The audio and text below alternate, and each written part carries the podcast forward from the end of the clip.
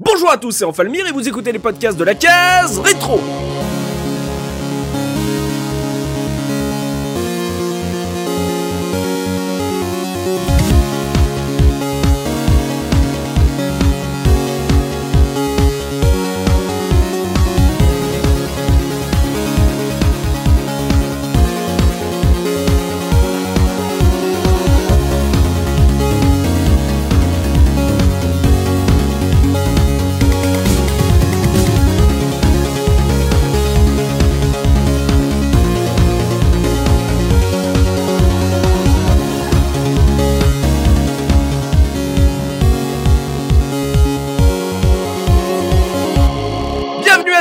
Ce nouveau numéro de la case rétro, votre podcast 100% rétro gaming. Et aujourd'hui, je suis accompagné de Looping. Comment ça, Looping? Ça va très bien, bonjour à tous. Il y a également Soubikoun. Comment ça, Soubi Salut tout le monde, ça va nickel. Gerfo aussi. Comment ça, Gerfo? Ça va très bien, salut tout le monde. On a le traître avec Punky. Comment ça, Punky?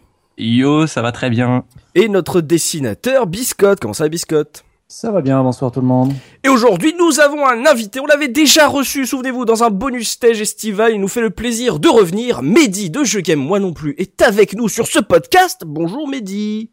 Salut à tous et content d'être de retour euh, de manière un peu plus conséquente que cette pastille d'été, voilà. Oui, on avait parlé de quoi? De Saiken Dezetsu, non D'un... Suikoden. Suikoden, voilà, Suikoden, c'était très bien avec Fred. Ouais, on t'avait reçu il y a un moment, il y a un moment, hein, suivez hein, sur sur les les bonus stages estivaux. Euh, donc, euh, comme je l'ai dit, Mehdi, c'est bien sûr euh, Je Game Moi Non Plus, euh, qu'on- euh, podcast euh, de haute qualité euh, qu'on aime bien euh, sur la case rétro. Mais c'est pas ça, euh, il y a- il y a- c'est pas que ça, puisque on t'a vu un peu partout sur Internet depuis te- ce bonus stage, Hein, euh, Oui, Euh, j'ai essayé de casser Internet en intervenant euh, le maximum, de voir ce que ça allait donner. T'es devenu un mème sur la JVTV déjà, beau parcours, hein Ah, plus qu'un mème, je suis devenu, de ce qu'on m'a dit, je suis devenu un smiley sur le chat, sur le chat de, de, de jeux vidéo. C'est ça, tu es un kappa. Il y a le kappa et il y a le Mehdi. Voilà, c'est assez merveilleux, c'est une consécration. Et, et d'ailleurs, pour anecdote, j'ai eu le droit à mon premier rest in piste euh, aujourd'hui euh, à la Oh. Morgan Freeman, c'est-à-dire qui a annoncé ma mort euh, alors que ce n'était pas le cas. Mais c'est une blague, hein, je précise, c'est une blague avec l'ami euh, euh, Pipoletsu de de, Oui. euh, de euh, jeux de pixels anciennement Et euh, MO5. gauche droite.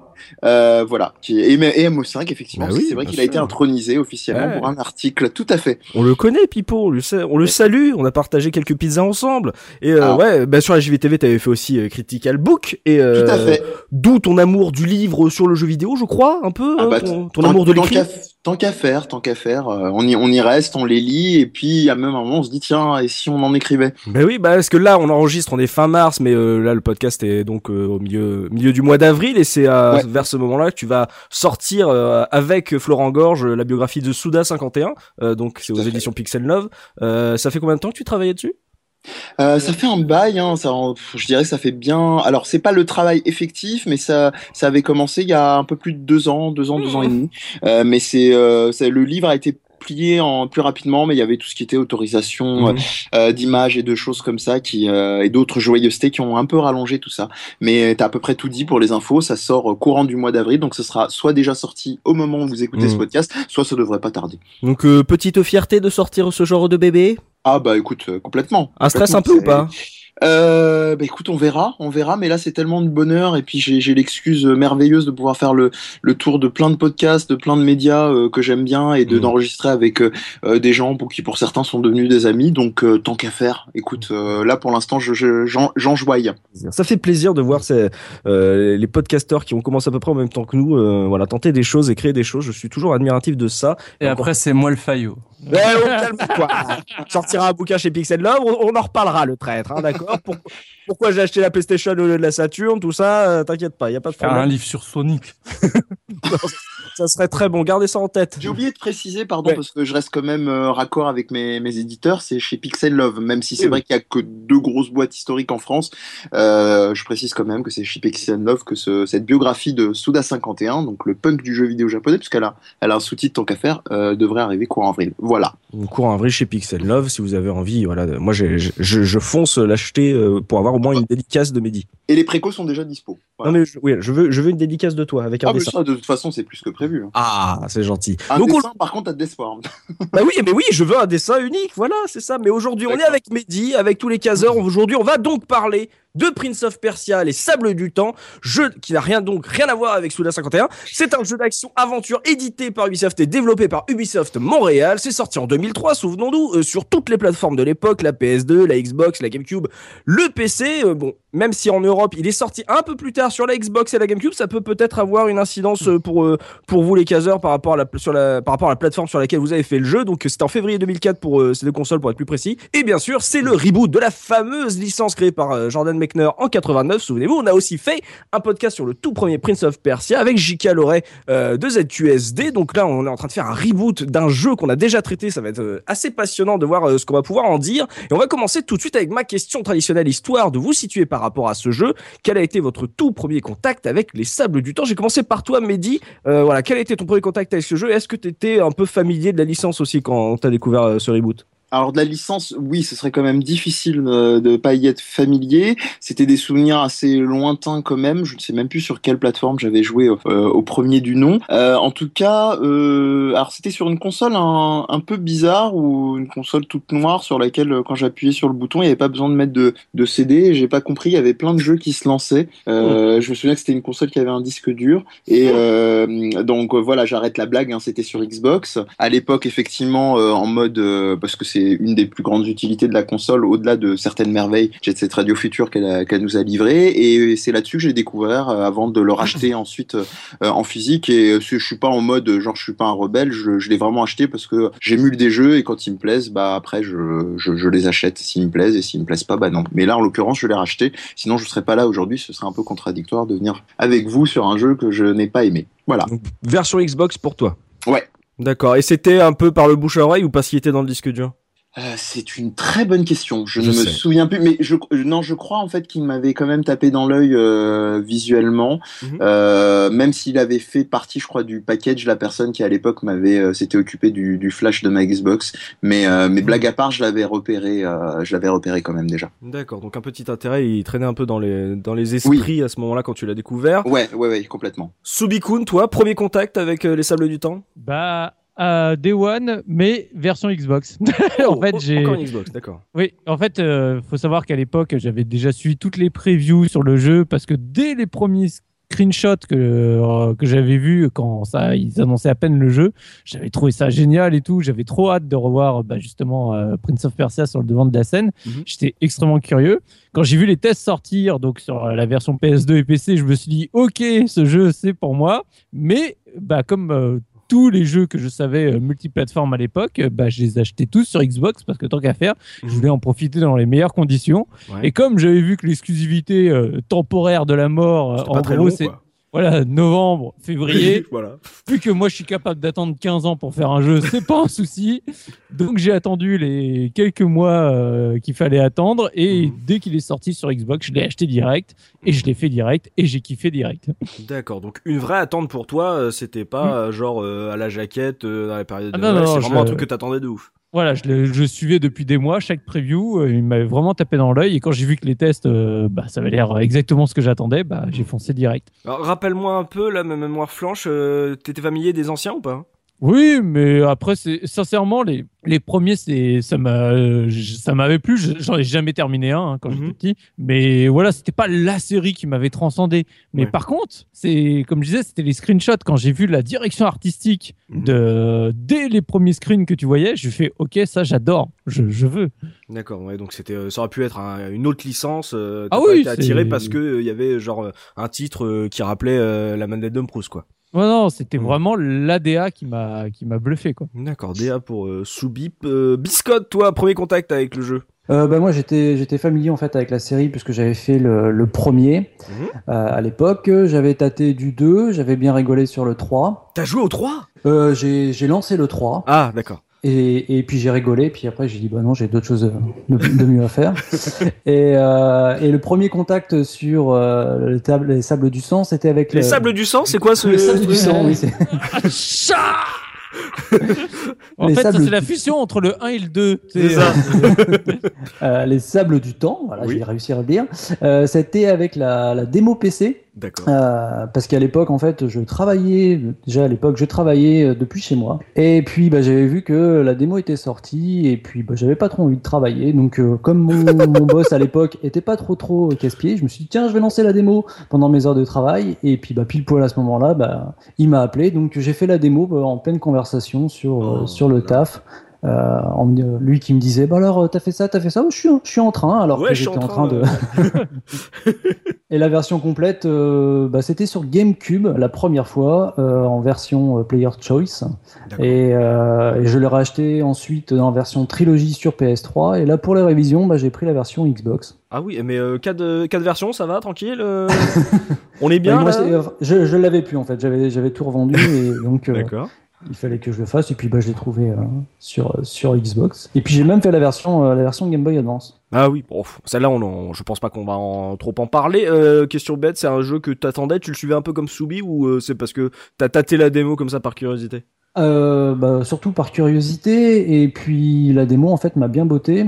Après j'étais plus trop joueur PC donc j'ai attendu comme j'avais que, que la GameCube j'ai attendu que le jeu baisse donc je l'attendais pas forcément Mhm. mais euh, c'était plus euh, plus pour voir ce que ce que ça pouvait donner en fait sur la longueur euh, les, les idées que, que le jeu apportait euh, par rapport euh, à sa première version. D'accord, une démo assez convaincante pour toi. Euh, Gerfo, premier contact avec les sables du temps.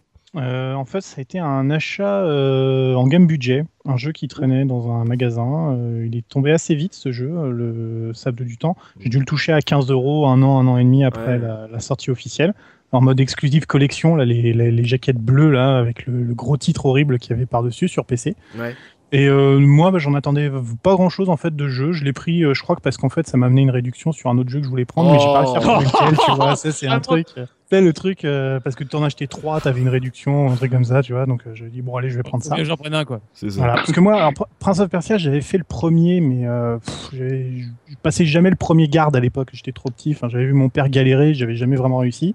Le 2, ça avait été un peu la même chose, j'aimais beaucoup la première séquence, le, le saut par la fenêtre et puis sortir de la ville, mais arriver dans le désert au deuxième niveau, c'était c'était la, la misère. Mhm. Donc euh, bah, j'ai laissé tomber, et celui-là, bah, grosse, grosse, grosse surprise, vraiment, un- j'ai été bluffé du, du début à la fin, je pense que j'ai dû le faire en, en 4 heures le jeu, quoi. Enfin, c'est tellement c'était ça m'avait pris. euh, J'ai j'ai acheté le j'ai j'ai acheté le samedi matin, samedi après-midi il était installé, samedi soir il était fini. quoi. C'était euh, c'était super. Quoi. Enfin, franchement, c'était une, une très bonne expérience. Trop court. J'étais content d'avoir payé que 15 euros, mais, mais Ah. un très très Mm. bon souvenir. Ok, donc euh, un peu par hasard parce qu'il était dans un budget et en fait, euh, grosse surprise, on va dire, de jeu quoi. Exactement. D'accrocher à ce point euh, alors que tu l'attendais pas forcément. D'accord, sur PC, en gamme, euh, jaquette bleue, magnifique. Et sans l'histoire manette. commençait mal. Hein. Oui, oui, oui, l'histoire commençait très mal. Genre, il était déjà à 15 euros. Bon, je l'ai pris Voilà, parce qu'il y avait que ça, hein. On attendait pas grand chose, j'attendais plus grand chose de la vie. euh. le mal aimé. Oh là là. Et finalement, comme ça, comme ça, un coin de regard, hein, les regards se croisent et l'amour euh, naît en, en une journée. Quelle belle histoire. Punky, toi, premier contact avec les sables du temps. Et ben moi, le premier contact s'est fait assez tard. J'ai pas voulu y jouer avant très longtemps, avant 2007 en fait, Pourquoi Oh la pas vache. voulu pour deux raisons. Alors la première raison étant que j'étais familier de la série Prince of Persia, mais que j'avais joué à Arabian Nights, donc déjà j'avais pas trop envie de m'y mettre. Et surtout, j'avais fait Blinks, The Time Sweeper, qui utilisait Ah. un système de, de, de un peu euh, similaire à ce qu'on va voir avec le jeu et qui n'était pas bon du tout. Donc pour moi, ça me semblait être une mauvaise une mauvaise idée ce platformer euh, basé sur le temps. Mhm. Et euh, il se trouve qu'en 2007, euh, bah, j'ai lancé un, un petit site internet euh, qui à l'époque s'appelait Press Start Button. et j'ai recruté plein de rédacteurs. Ouais. Et euh, et il y a un rédacteur qui s'appelait Pop. Et quand je lui ai demandé euh, d'où venait son pseudo, il me dit bah c'est Prince of Persia. Je suis très très fan euh, des, des, des nouveaux Prince of Persia. Il m'a vendu le jeu. J'ai été l'acheter. Vraiment, euh, il me l'a vendu euh, dans, dans. Je crois que dans l'après-midi, je partais acheter le jeu en occasion. Mhm. Et je me souviens l'avoir fait en une ou deux nuits. J'avais vraiment beaucoup aimé le jeu et ça correspond à peu près à la période où, où je me remettais vraiment à faire des jeux, à, à rejouer aux jeux vidéo autres que les, les quelques Madeleines de Proust auxquelles je jouais régulièrement. Sur quelle plateforme tu l'as fait? Je l'ai fait sur GameCube.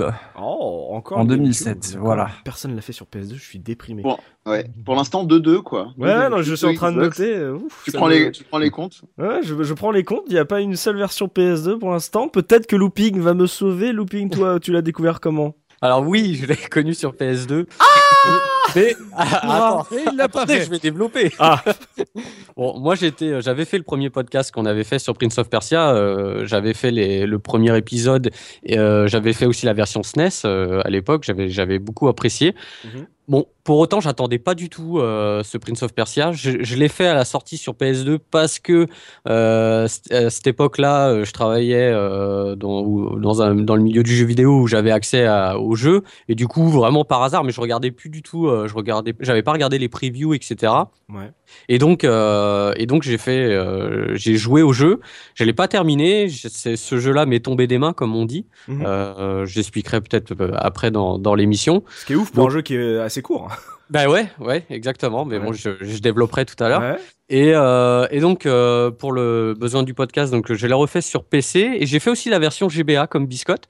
Et euh, je pense que c'est une version qui est, qui est méconnue et qui est, qui est pas mauvaise. Comme tous les portages GBA, Voilà. toujours des petites pépites. Comme Comme Max Payne. Max Comme- Payne, ou alors comme. Jet Set euh, Radio. Ou comme le, le jeu préféré de Punky, je veux dire Tony Hawk sur euh, Game Boy Advance.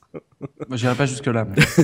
Donc euh, PS2 au départ et euh, vraiment euh, au départ euh, ça t'a pas vraiment Euh, euh, excité quoi. Ça... Voilà, ça l'est, ça m'excite toujours pas. Mais Oh dis donc Oula, eh oui, eh ben, là là Ah d'accord donc euh, que ça soit sur PC ou pas en fait il préfère la version GBA looping. exactement. Et pourquoi pas donc ok et tu l'attendais pas plus que ça c'est Non, pas du tout. Alors Vraiment. pourtant, comme tu dis, t'étais dans le milieu, donc euh, tu voyais pas mal de trucs de marketing qui passaient. Ça sentait quand même la grosse sortie à l'époque. Oui, mais c'était une année très très chargée. J'ai cru que t'as dit c'était une arnaque. non, non, l'année 2003 était très Ouais. chargée. Il y a eu vraiment beaucoup de jeux. euh, Mm. Et, euh, et voilà, je pense que je suis passé tout de suite. Trop de choix quoi. Enfin, il y avait trop de Ouais. choix. Il y avait tellement d'autres choses à faire. À partir du moment où un jeu t'ennuie un petit peu, euh, C'est voilà, ça, tu- exactement. Tu le revends, tu vas en chercher un autre quoi. Mm. Mm. D'accord, donc euh, ouais, ça, ça, ça va bien. euh, il, a, il nous a, il nous a teasé un peu le côté euh, j'aime pas. Donc euh, on va se remettre dans le contexte. On a parlé de 2003, euh, voilà, une année chargée. On va se remettre dans le contexte de la sortie de ce jeu avec la une du mois. Donc Looping, toujours toi. Quel était l'actu gaming à l'époque de la sortie de Prince of Persia, les sables du temps? Alors là, je vais, faire une petite entorse à, à- la règle, on va dire. Habituellement, je choisis une, une, seule une, en fait, un, une seule, un seul magazine. Mais pour la première fois, en fait, euh, bah, il y a énormément de, euh, de une, euh, enfin de journaux qui ont choisi Prince of Persia en une, quoi, en couf, quoi. C'est vrai qu'habituellement, bah, on trouve les tests, mais ils font pas, le titre ne fait pas forcément la une du mag, quoi. Et, là, donc, j'ai trouvé le Joypad de, du euh, juillet-août 2003. Donc, euh, en fait, c'était avant la sortie du jeu, mais le, le magazine revenait de l'E3. D'accord. Et, euh, et le jeu apparemment avait fait euh, sensation euh, à l'E3 et bah, je vais vous lire un, un paragraphe en fait euh, qu'on trouvait dans le magazine. Donc déjà il nomme le Prince of E3.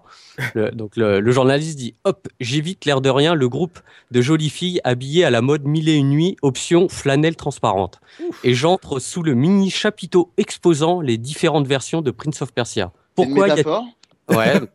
Pour- pourquoi y a-t-il tant de monde? C'est Yanis Mala, le chef de projet lui-même, qui m'apporte la réponse en me tendant le gamepad. Après quelques minutes de jeu, le constat s'impose. C'est magnifique, c'est frais, admirablement animé et fantastiquement agréable à jouer, etc., etc.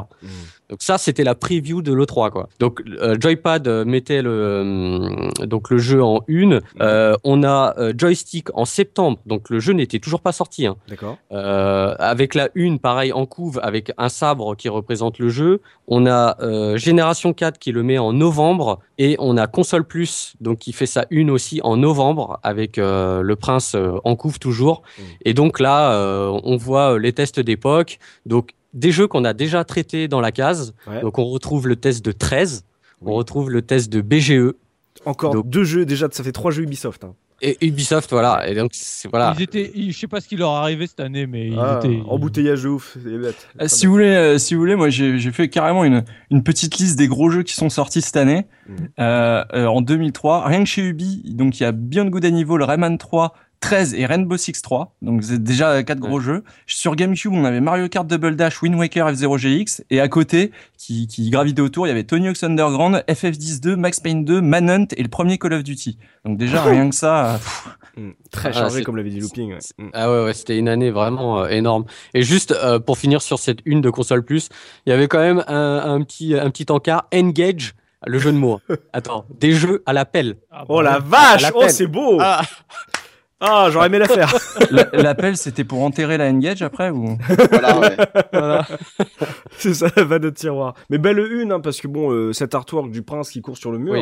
avec le, c'est le, le monstre là qui, euh, qui se reflète dans son sabre, elle était vachement classe. On était un peu vénère, tu sentais le truc un peu pour les Américains, mais il, elle était euh, très vendeuse. Et comme tu le dis, en fait, toute l'année 2003, ça a été de, de nous faire attendre ce jeu. Je comprends que Soubi Ouais, était alors- overhypé. Hein. Moi, moi, le truc, ce que je me demande, c'est avec le recul, c'est que parce que euh, Ubi avait racheté euh, les droits euh, de Prince of Persia en 2001, Ouais.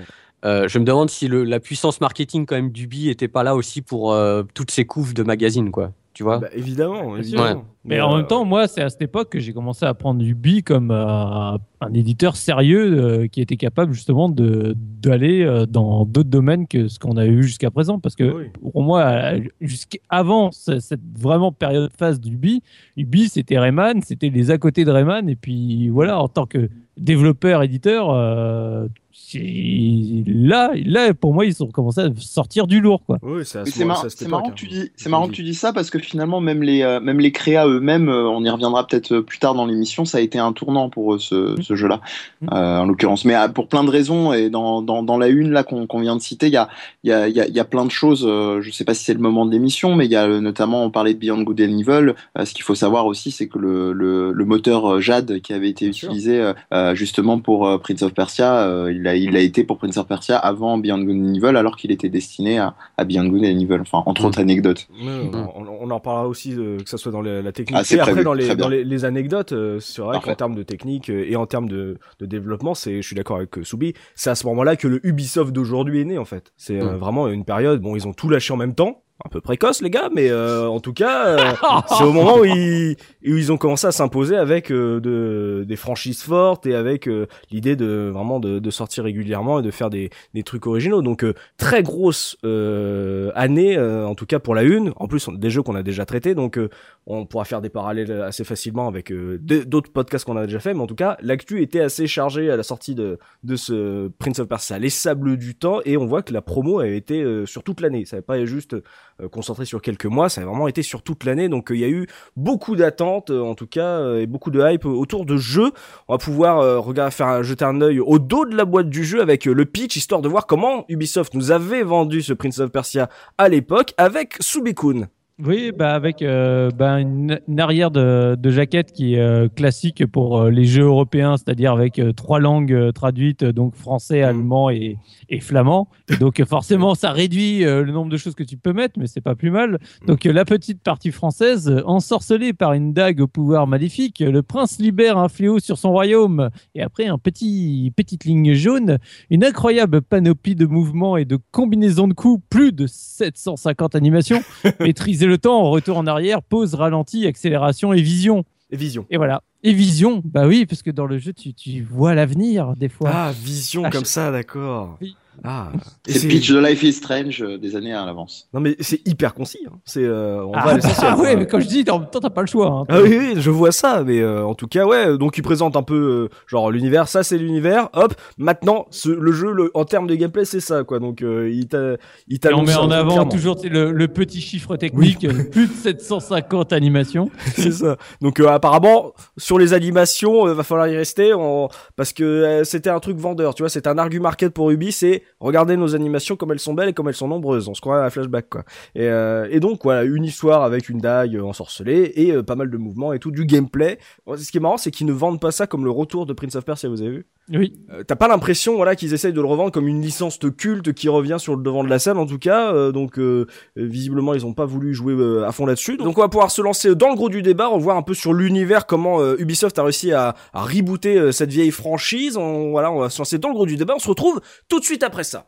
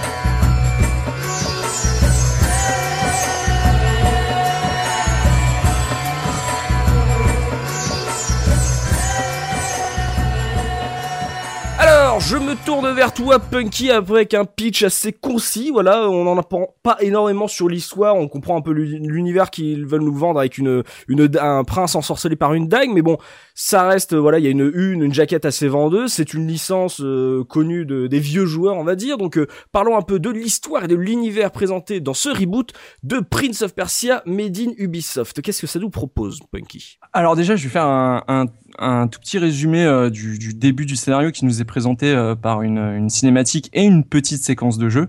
Mmh. Euh, faut dire que moi, hein, ce, ce, ce, que je vais vous raconter là, honnêtement, même en l'ayant refait pour les révisions, j'avais pas, j'étais passé totalement à côté parce que le début, on nous donne énormément d'informations pour pas grand chose au final, ou en tout cas, ça, c'est pas ce qui va diriger nos objectifs. Mmh. Donc, l'armée de Perse, donc qui est en route vers Azad, euh, envahit le palais du Maharaja des Indes, donc euh, sur le chemin, voilà, comme ça, hein, ça pour pas perdre de temps.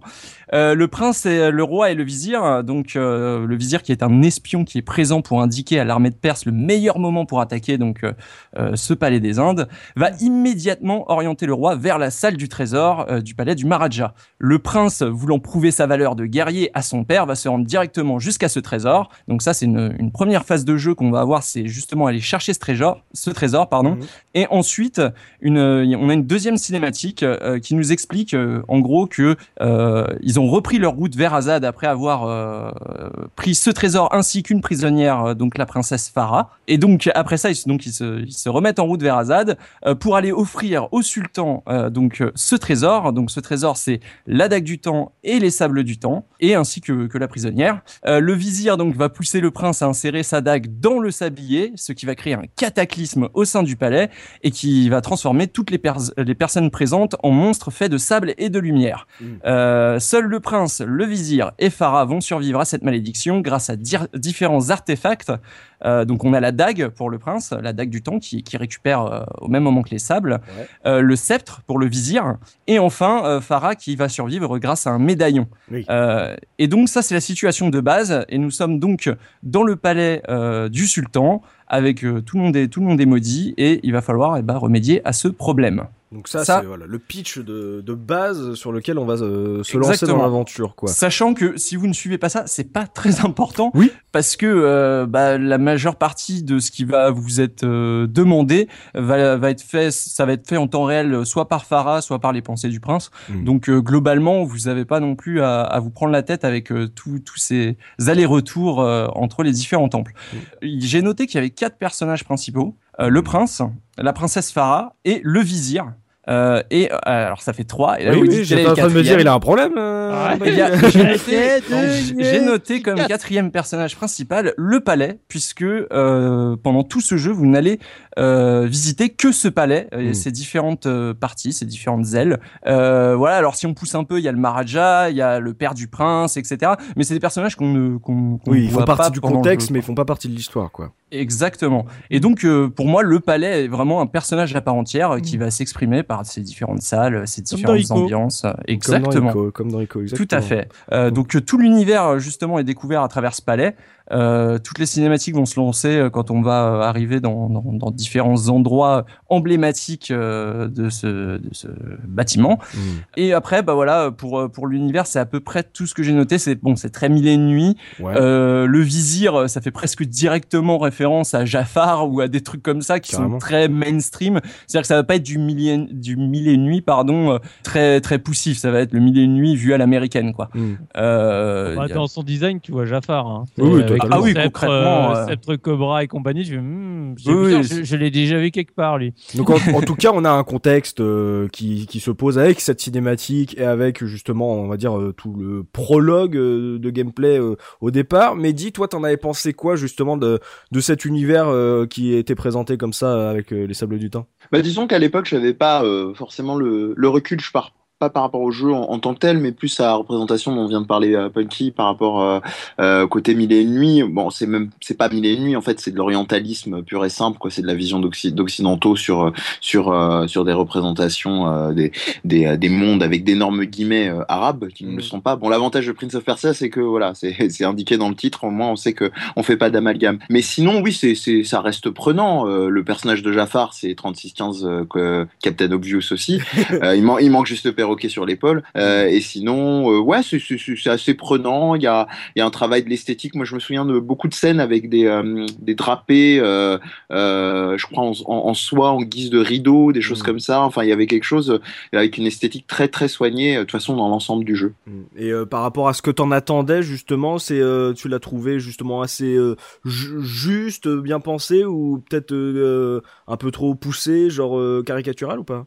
Alors euh, moi c'était plus moi c'était plutôt la surprise euh, du premier temps des combats qui m'a euh, qui m'a surpris au sens où je m'attendais pas à ça en Mhm. termes d'affrontement. Et, et c'est vrai que ça- m'a plu très vite mais c'est juste que le, le, comment dire la l'esthétique les, les les chorégraphies des combats je je m'attendais pas à un côté semi bullet time très enfin c'est entre le bullet time et un truc vraiment plus proche limite du ballet quoi. Donc c'est euh, avec les ralentis qui, qui je me disais tiens en refaisant le jeu aujourd'hui. Euh, qu'est-ce que je vais en penser de ce côté très très euh, un peu l'impression de, de marcher en apesanteur mais ça ça fonctionne euh, vraiment dans le jeu il y a, il y a ce côté très très esthétisé et à l'époque ouais ça avait marché et ça marche encore aujourd'hui d'ailleurs Toi, Soubi, toi qui avais euh, attendu assez euh, euh, fortement le jeu, quand t'as découvert justement l'intro, le pitch, qu'est-ce que, est-ce que t'étais toujours autant hypé? Est-ce que t'étais un peu déçu de ce que ça te proposait ou pas? Ah non, moi j'étais toujours à fond et bien au contraire, j'étais même euh, agréablement surpris. Moi j'adore, comme je dis, j'adore la DA Mhm. et j'adore la narration de, de ce jeu. Donc ce qui m'a vraiment immergé dans, dans cet univers, que ce soit le prince quand il, en gros il, qui s'adresse quasiment à toi, tu sais, euh, en gros c'est dans la manière de briser le quatrième mur où il te raconte son histoire, raconte son machin, histoire. Mhm. Et, euh, et j'a- j'adore cette séquence d'intro. Et euh, plus tard, quand tu termines le jeu, tu fais Ah là là, que j'ai- qu'est-ce Mm. que j'adore ça. C'est vraiment tous ces, ces petits trucs euh, au niveau de la narration où euh, tu, tu fais des séquences. euh, As, bah, comme on dit, tu as le prince qui pense euh, et qui te raconte un peu, euh, enfin qui dit en direct ses pensées. Alors, euh, macho man, mais, mais c'est Mm. pas grave. Et du coup, voilà, j'adore tous les, tous les trips du euh, quand tu as un game over, c'est non, non, non. Ça s'est pas du tout passé comme ça Mais c'est ça, baston. Ouais.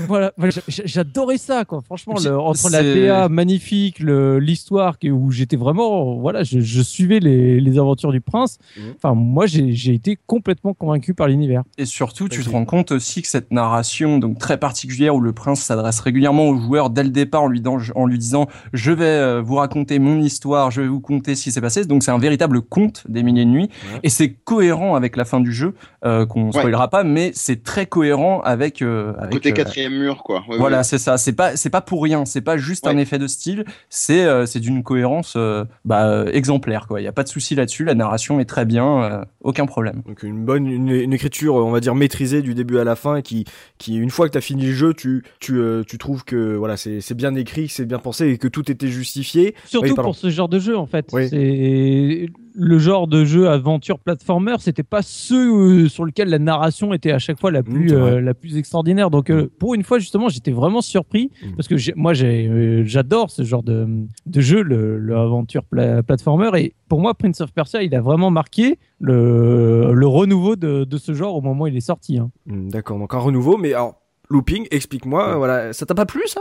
Non, si. Alors, euh, ce côté-là m'a plu. J'ai Ouais. bien aimé. euh, li- bon, l'histoire, elle est, elle est quand même euh, assez, euh, Les assez bateaux, sommaire, les hein, les bateaux, quoi. Oui, voilà. Mais euh, non, mais ça m'a plu ce côté-là, mille et une nuits. euh, le fait aussi, voilà, comme on l'a dit, que ça soit le prince qui raconte son histoire. J'ai vraiment aimé ce côté-là. C'est plus euh, après le gameplay en fait euh, qui, va me, qui va me rebuter. Mais euh, non, j'étais bien emporté dans, dans, en tout cas, dans l'ambiance et l'environnement du jeu. ouais. pour le pour toi c'était pas un mauvais point euh, tu t'es Non, laissé, ça restait- tu t'es laissé ça entraîner restait- par l'histoire quand même au départ Oui, et ça restait cohérent par Mhm. rapport au, au, au premier Prince of Persia, enfin aux anciens épisodes. d'accord par rapport Ouais, à l'imagerie que t'avais en tête c'était euh, la version de 2003 que t'attendais Exactement. Hmm, Mm. D'accord. Euh, Gerfo, toi qui l'as découvert vraiment par hasard dans un bac, là, euh, du coup, quand tu découvres ce pitch, euh, est-ce que t'es intrigué? Est-ce que tu euh, tu le regardes un peu de travers en disant ouais c'est un peu facile ce que tu me fais? Comment tu l'as découvert euh, Enfin comment tu l'as pris en dans la gueule, on va dire le. Eh ben, moi, du jeu? m- moi j'ai été émerveillé parce que c'est Ah. bah, comme une fois j'y suis allé sans, sans, sans rien en connaître de jeu. J'ai j'ai j'ai pris en, en, en direct tout ce qu'il essayait de m'envoyer et j'ai j'ai accroché tout de suite. Moi j'avais très peu de références sur les jeux de plateforme en 3D à cette époque-là. Pour autant que je me souvienne, je pense que j'avais fait que Soul River sur PC à cette époque, Ah. euh, qui était un jeu que j'avais bien aimé, mais qui, qui m'avait un peu euh, fait m'arracher les cheveux parce qu'il était, euh, il était un peu dur à prendre en main. Et ben là, tout de suite, j'avais envie d'aller voir ce que, ce que ce- cet univers avait à me proposer. Et c'était, bah, ça, ça, ça a été dit, mais c'est très féerique, c'est très. Alors, c'est sans doute une vision euh, fast-food un peu de de- d'un univers. On se dit, c'est des codes, ça, ça me parle vaguement. Je, je sais pas très bien situer où est-ce que ça se situe, mais bon, ok. On est sur de la C'est fantaisie. quoi. arabisant, ça devrait être ça, voilà, ça doit, ça doit être ça. Et mais, mais c'était très plaisant, voilà. Il y avait des, il y a, il y a- c'est très cohérent. On y croit tout de suite. Ils sont en guerre, il se passe un, il se passe quelque chose, il y a un mystère. Et puis alors cette façon, comme on l'a dit, de raconter l'histoire, mais c'est, c'est vraiment, je me, je me, je me sens tenu par la main, quoi. C'est, c'est- ça, me, ça me, ça me donne envie vraiment de plonger au fond de, au fond de, de- de- des choses, quoi. D'accord. Ce gimmick C'est très plu? simple. C'est très simple, mais c'est mais, mais c'est très c'est très plaisant. C'est son point faible après quand tu te rends compte qu'en fait il y a que 4 heures euh, de jeu possible à faire avec ça. C'est le point de départ est très intéressant, mais ça se finit trop vite. C'est le seul problème pour moi. Donc euh, lancement intéressant et pour toi euh, après c'est sur le long terme. Ça euh, s'essouffle très vite. Ça bah, s'essouffle très est-ce vite. que, que- je- ah, est-ce que ça s'essouffle très vite ou alors est-ce que ça s'arrête avant que tu aies le temps de t'enlacer? Aussi Peut-être, peut-être aussi, Ah, oui. ça. on pourra en reparler quand On parlera du gameplay, mais euh, voilà. Donc euh, ouais, on parlera de la durée vie, ouais. voilà. Oui, on fera parler Comme de un la- film. Moi, j'ai, moi, j'ai pris ça comme un film, Mm. si tu veux. Je suis allé au ciné, je suis allé voir un Mm. film, voilà, scène d'expo, euh, action, euh, Mm. conclusion, très bien. Puis après, t'es allé au ciné et. Non, je l'ai pas Putain, vu, Je vais retourner voir le jeu. Je l'ai pas vu. Euh, et toi Biscotte, t'en as pensé quoi de ce, ce- cette proposition, ce pitch? Bah, je vais pas répéter ce que les autres ont dit, je suis à peu près, euh, à peu près d'accord.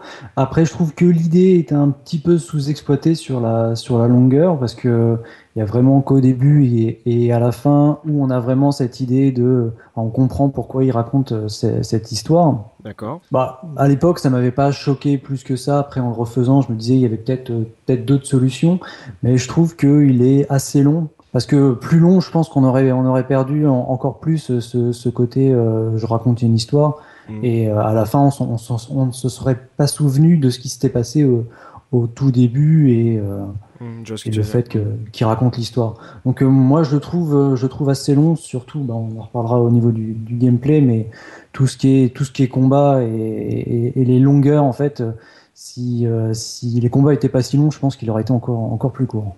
Punky, euh, justement, euh, Gerfo a parlé de Soul River. Euh, en, en termes justement d'ambiance, t'as parlé de, de gardes qui sont un peu, euh, on va dire, euh, Maudits. maudits par le, les sables. Donc euh, euh, il y a un côté euh, vraiment, euh, tu reviens euh, dans, dans un palais qui, est, euh, qui, a, qui a changé, qui a un peu détruit, euh, qui a, il y a des, des ennemis, euh, en, on va dire en sable, avec de la lumière qui leur sort du bide. Euh, en termes d'ambiance et d'environnement, euh, est-ce qu'on se rapproche un peu de ce qu'on voit dans, par exemple, le, le Soul River, où euh, on est un vampire qui revient très longtemps après et euh, le- il vient, il revient dans un monde qui a énormément changé. Alors que l'avantage de, de Prince of Persia et Sable du Temps, c'est qu'au départ on joue sans ses, sans ses pouvoirs, donc il y a vraiment, euh, on, on sent un gameplay euh, manette en main la différence. Donc euh, comment tu le, raconterais, on va dire l'ambiance et les environnements qu'on qu'on va visiter? T'as as dit que le, Bah, le château déjà- était un personnage en, en soi, quoi. Bah déjà oui, c'est faut pas oublier que c'est pour la on va dire 80% du jeu, c'est un huis clos. Donc euh, vraiment on va on va être dans ce palais. Euh, alors je dirais pas Soul River euh, parce que Soul River on est vraiment tout seul alors que là il y a quand même Farah qu'on aperçoit dans beaucoup beaucoup de phases de jeu Ouais. et euh, qui va qui va dialoguer quoi. Euh, on se sent moins seul que dans un Soul River et puis l'ambiance est quand même moins oppressante. Mhm. Euh, malgré que le palais soit vide, euh, il y a tout de même beaucoup de jeux de lumière, beaucoup de jeux, comme disait Mehdi tout à l'heure, avec avec les, les, les textures de tissu, etc., les rideaux, Mm. euh, tout ça, tout, tout ça fait qu'on est dans un environnement quand même un peu plus chaleureux que Soul River. Euh, malgré tout, je comprends la comparaison, bah déjà pour l'aspect euh, plateforme euh, bagarre, Ouais. euh, et puis aussi euh, sur le côté justement où, alors là où dans Soul River on va revenir à un endroit que le personnage était censé peut-être connaître, euh, là c'est on découvre ce palais euh, de cette manière Mm. et, et ça se ressent beaucoup aussi dans, dans, dans l'appréhension du gameplay, on en parlera tout à l'heure, mais on voilà, on sait très bien que notre personnage est dans un endroit qu'il ne connaît pas ou en tout cas qui, qui, dont il ne maîtrise pas. euh, Qui doit explorer, quoi. Voilà, Ouais, c'est pour ça, c'est pour ça qu'il y a beaucoup plus de, de, par exemple, de salles secrètes ou de choses comme ça, quoi. Mm. Mais le changement n'est pas aussi euh, drastique, je dirais. Euh, Mm. à, à comparer, par exemple, à Soul River, euh, je, je, je- je rejoins Punky, c'est pas aussi, euh, c'est pas aussi violent. Ou même pour faire une autre comparaison, euh, Ocarina of Time, c'est-à-dire quand on Mm. passe de Link jeune à euh, hashtag spoiler, mais il y a prescription. euh, En plus, on l'a fait. Voilà. à- quoi? Donc euh, non seulement spoiler, si vous n'avez pas écouté la case, c'est votre problème. Euh, donc il se, qui se passe 15 ans après. Euh, là, on a vraiment un gros twist quand on arrive dans, dans Hyrule euh, complètement, euh, complètement changé, dans, dans des teintes hyper sombres. Mm. Qui, voilà, c'est c'est moins, c'est moins violent. Il y a ce côté familiarité dont parlait Punky qui fait qu'on n'est pas, on est perdu, mais pas trop. D'accord, on n'est pas, ouais, on n'est pas sur un changement d'ambiance Ouais. euh, super marqué.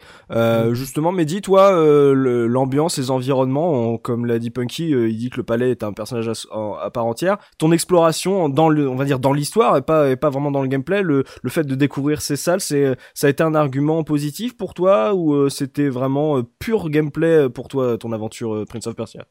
Je rejoins complètement Punky, hein, 2000%. C'est vraiment un Mm. personnage euh, à, à part entière, et puis c'est un, bonheur euh, à, à plein de niveaux, euh, au niveau de, du, du level design, pardon, dont on parlera certainement euh, après au niveau du système de jeu. Mais euh, oui, oui, oui, il y a tout, tout est, tout est fait, les, les côtés, euh, la subtilité aussi au niveau du, du sound design. Euh, ouais, oui, vraiment. Si, je devais le comparer, je le comparerais plus à Metal Gear Solid. Euh, dans ce côté huis clos, on va découvrir euh, un endroit en fait. Euh, Metal Gear Solid avait ça aussi. Ah, bon, alors pas dans le gameplay du tout, mais dans cette dans cette approche euh, de découvrir une nouvelle salle, de voir euh, ce qu'on y fait, de comprendre l'histoire de cette salle, etc.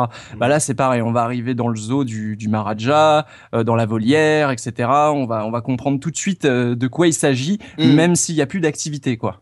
Ouais, en fait, c'est- on n'est pas non plus dans la narration environnementale, mais euh, c'est-à-dire que les, les murs nous racontent des choses, on va dire, pour faire oui, simple. ah bah oui, Euh, et- il y a le côté aussi euh, dont on parlait juste avant, exotique, euh, qui forcément euh, rajoute une, une double lecture, même si c'est un peu, je le disais avant, je vais pas me répéter, euh, un peu amalgamé avec les, les visions euh, orientales de- des occidentaux. Mm. Mais il y a quand même, tu vois, t'es es surpris par, par ton environnement, c'est euh, point de vue du personnage, et, et aussi par ces architectures qui sont proposées. Mm. Puis Il y t'as a une, un- Ah, t'as une évolution oui. intéressante du, héros aussi, le, le, le prince. Alors Oui. déjà, Bah c'est oui, très, hyper- très hyper- intéressant qu'il qu'il tout ait à pas de, de prénom, enfin Oui. qu'il s'appelle le prince, que, que tu sois incapable de le nommer. Mm. Et, euh, et il a une évolution, je trouve, intéressante pour, je rappelle, pour ce type de jeu. Ce serait Ouais, bien sûr. euh, dans, dans un RPG, euh, ce serait extrêmement léger, mais dans un adventure euh, platformer, c'est d'habitude euh, ton personnage, euh, il, il a son caractère à l'instant A, et puis Ouais. quand t'as fini le jeu, il a exactement le même caractère. Le prince, il évolue au fur et à mesure de dans, dans cet univers. Au début, voilà, il veut faire plaisir à son père. Après, il a fait une connerie. Après, t'as Farah qui lui parle, mais il apprécie pas trop comment il lui parle et limite, il est là. Ben, c'est quoi cette gonzesse Qu'est-ce qu'elle me fait chier? Jusqu'à ce que non, mais Ouais, c'est clairement ça en plus. oui. Ah oui, oui. T'as est- des remarques, moi, à l'époque, ça Oui, me vrai. presque. Hein. Et, puis, euh, et puis, ce qui est cool, c'est qu'au long du jeu, on va l'entendre se poser des questions sur, euh, tiens, euh, est-ce qu'elle me plairait pas, euh, machin. Enfin, c'est c'est hyper intéressant, je trouve, ce qu'ils ont fait avec le prince. Ouais.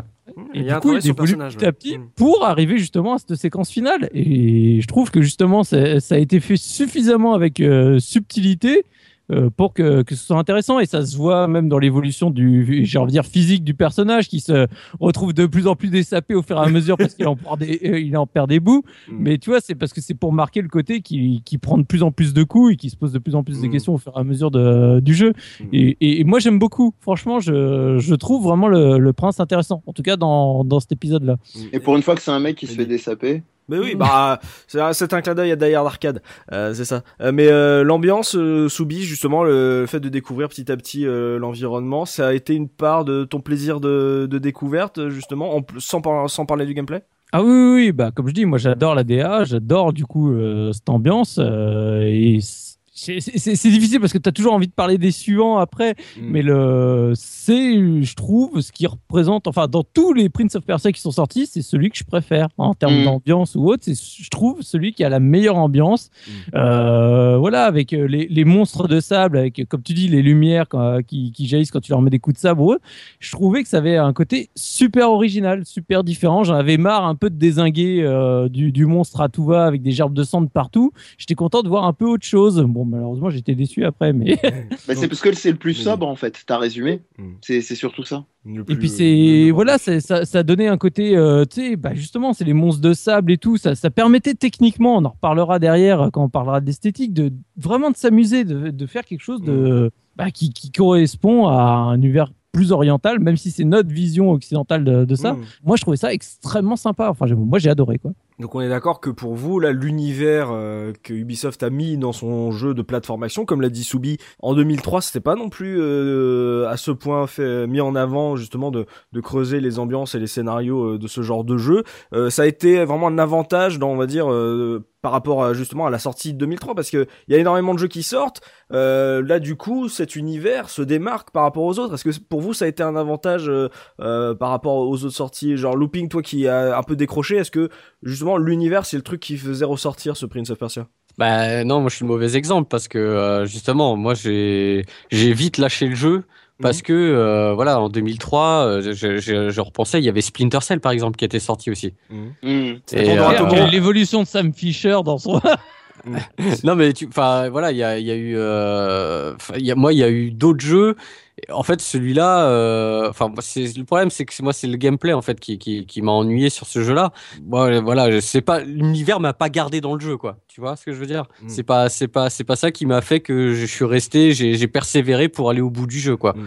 Donc, euh, j'ai vite euh, détourné le regard et j'ai été sur d'autres jeux qui étaient à côté, quoi. L'univers était pas assez fort pour que tu euh, continues à creuser quoi. Exactement. ouais. Et, avec, euh, et avec toutes les autres sorties à côté, voilà, tu t'es dit bon, je vais faire plutôt plutôt un autre. Mm. Puis après on passe en 2004 et il y a encore d'autres jeux qui sortent, euh, Half-Life 2, voilà, euh, Ouais, puis te donnent envie de vomir. Surtout euh, au niveau au niveau ambiance orientale. Certes, on n'avait pas énormément de jeux qui reprenaient intégralement une ambiance comme ça euh, de des milliers de nuits, mais la plupart des jeux de plateforme en 3D avaient tous un niveau de pyramide ou une connerie comme ça. Donc c'était pas quelque chose de, de super. euh, Enfin moi quand je l'ai vu, ça me paraissait pas ultra nouveau. Et euh, justement, euh, c'est peut-être aussi ce qui a fait un peu peur aux gens, c'est de se retrouver avec euh, une ambiance unique là où d'autres plateformeurs proposaient la jungle, la montagne, le volcan, le machin, le truc quoi. Donc Mm. euh, c'était ouais, c'était aussi euh, un pari risqué de mettre ça que dans un seul lieu quoi. Ah, je suis Mm. pas, je suis pas d'accord Ah, parce Jarfo. que tu vois, que tu penses, tu penses, hein, on reparle des sorties, on a parlé tout à l'heure des jeux qui sont sortis cette année-là. Moi, il y a un jeu quand même euh, 2003, il y a Max Payne 2, tu vois, tu sais, en termes de Ouais. jeu à ambiance unique, euh, il y a, il y a- on, on est plus dans le dans la période où il y a il y a la, concentration justement plutôt d'un langage cinématographique et là on est typiquement dans le jeu qui, qui, qui a poussé justement toutes ces productions à sortir. Enfin, moi je considère que Prince of Persia c'est un des, des grands instigateurs de cette tendance, quoi. C'est c'est le c'est celui qui va pousser justement à aller faire des, des univers cohérents, travaillés. Alors certes parfois un peu caricaturaux comme dans Max Payne, mais on, on- on est bien là. Enfin, je veux dire, c'est bien, bien, le bah oui, on moment. bien. Ben oui, mais oui, quoi. c'est- celui où tu t'immerges et où tu où tu où tu, tu prends plaisir simplement parce que bah on te balance toutes les références et tu fais ce monde il vit. Enfin voilà, moi le palais qu'on explore, c'est il existe au-delà du moment où j'arrive euh, dedans quoi. Il y avait des gardes, ils étaient présents, il y avait des animaux, il y avait tu vois, Mm. c'est c'est Ah. moi je trouve que c'est cette cohérence d'univers qui fait qu'on qu'on- que c'est que c'est appréciable quoi. Donc euh, bon après je vois que Looping c'est pas le cas mais euh, Non, non, mais après, j'avoue que c'était un joli pari euh, d'Ubisoft de revenir avec un univers comme ça. euh, de, Qui leur appartient pas en plus. C'est pas comme Ouais, coup, après Prince of Persia 3D, hein, il fallait, Non, mais ouais, aussi mais- revenir. hein. Ouais, parce que tu vois, euh, Prince of Persia 3D, c'était en 99. Non mais c'est pas Ubi en plus, tu vois, c'est c'est il, il se il se C'est ramène pas avec bien une- surtout. une- oui, mais justement, tu ramènes une licence euh, qui a un dernier épisode euh, que personne n'a aimé, mais c'est même pas toi Mm. qui l'a fait, tu vois, t'en es t'en es pas responsable, tu vois. C'est Non, mais t'es- obligé d'avancer avec de sacrés arguments pour relancer une franchise franchise. Et puis on a des, quand même des, des jeux qui sont beaucoup plus dark que, que, euh, que Prince of Persia, quoi, à Mhm. côté, quoi. Bien sûr. Et là, final, euh, ils ont relancé une franchise et un studio, hein, parce que Ubisoft Montréal, c'est aussi à ce moment-là où tout le monde s'est dit Oh mon dieu, Ubisoft euh, le. Montréal, c'est génial quoi.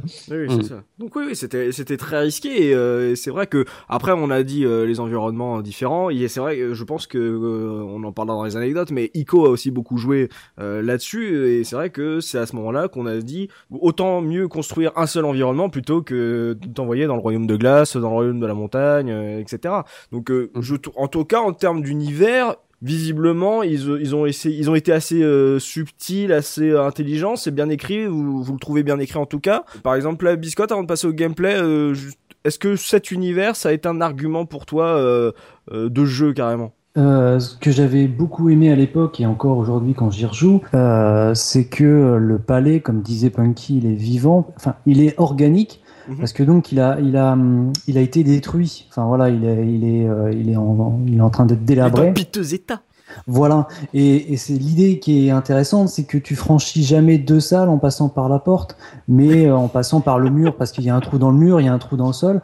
Donc on n'est pas dans une, obligé, euh, ouais. dans une Mm. dans une narration euh, logique d'une architecture. Mm. Et, et c'est là qu'en fait l'univers prend tout son sens. C'est que voilà, le, le- le palais est en train d'être détruit et on franchit, va, on franchit. On n'est pas forcément dans un même univers. On n'est pas tout le temps dans le palais. Des fois, on va être dans des grottes. Des fois, on va franchir une cascade. C'est pas choquant en fait cette euh, cette traversée du, du palais puisque tout est en train de détruire. C'est normal de passer par euh, de passer par un trou Par les qui va murs, nous- par les. Voilà, qui va nous qui va nous arriver dehors et puis hop on va grimper au mur on va passer par le toit on va Mm. on va descendre on va descendre par le sol enfin voilà c'est euh, c'est pas un cheminement euh, est- classique Ouais, c'est ça. En fait, c'est euh, en, en termes d'univers, ils ont réussi à trouver de la cohérence de l'univers pour expliquer leur gameplay. Voilà. C'est-à-dire que euh, pour jouer, tu te dis pas mais c'est débile, oh, bon c'est un jeu vidéo. C'est que l'univers est mis en avant de telle sorte que pour toi tout ce que tu vas faire en termes de gameplay va être logique. C'est rigolo, c'est exactement ce que j'ai écrit. J'ai- mis univers assez original dans le monde des platformers 3D, mais assez classique pour se mettre un peu en retrait et laisser naturellement le, game- le gameplay du jeu ressortir et vanter ses nombreuses preuves d'inventivité. Mais je, je, je te l'ai Ah. te l'ai dit, nous sommes la même personne. Ouais, c'est ça. Hein. Donc on va pouvoir. On peut euh, vous laisser avec vous deux. Hein. C'est ça. Mais non, on peut, c'est non parce que quand on parle ensemble, quand on a une discussion en tête à tête, en fait, c'est en, on est en stéréo, c'est nul, pas intéressant. Donc euh, on va pouvoir, on va parler de gameplay, on va maintenant rentrer dans le cœur du jeu, le gameplay avec Gerfo. Donc euh, avant même de parler de cette fameuse features euh, liée au sable du temps, remettons un peu, euh, posons les bases hein, de gameplay donc euh, qui sont proposées euh, dans le jeu. Donc euh, on a on a parlé de plateforme action. On va dire comment ça se joue euh, ce Prince of Persia les sables du temps. Eh bien, en fait, euh, c'est un mélange de différents types de gameplay, puisqu'on va alterner avec euh, entre des phases de pure plateforme où il va s'agir de trouver un petit peu le chemin euh, par lequel on va passer de l'entrée d'une salle évidente à une sortie peu évidente, comme disait Biscotte. Mhm. En général, on joue pas mal sur la verticalité.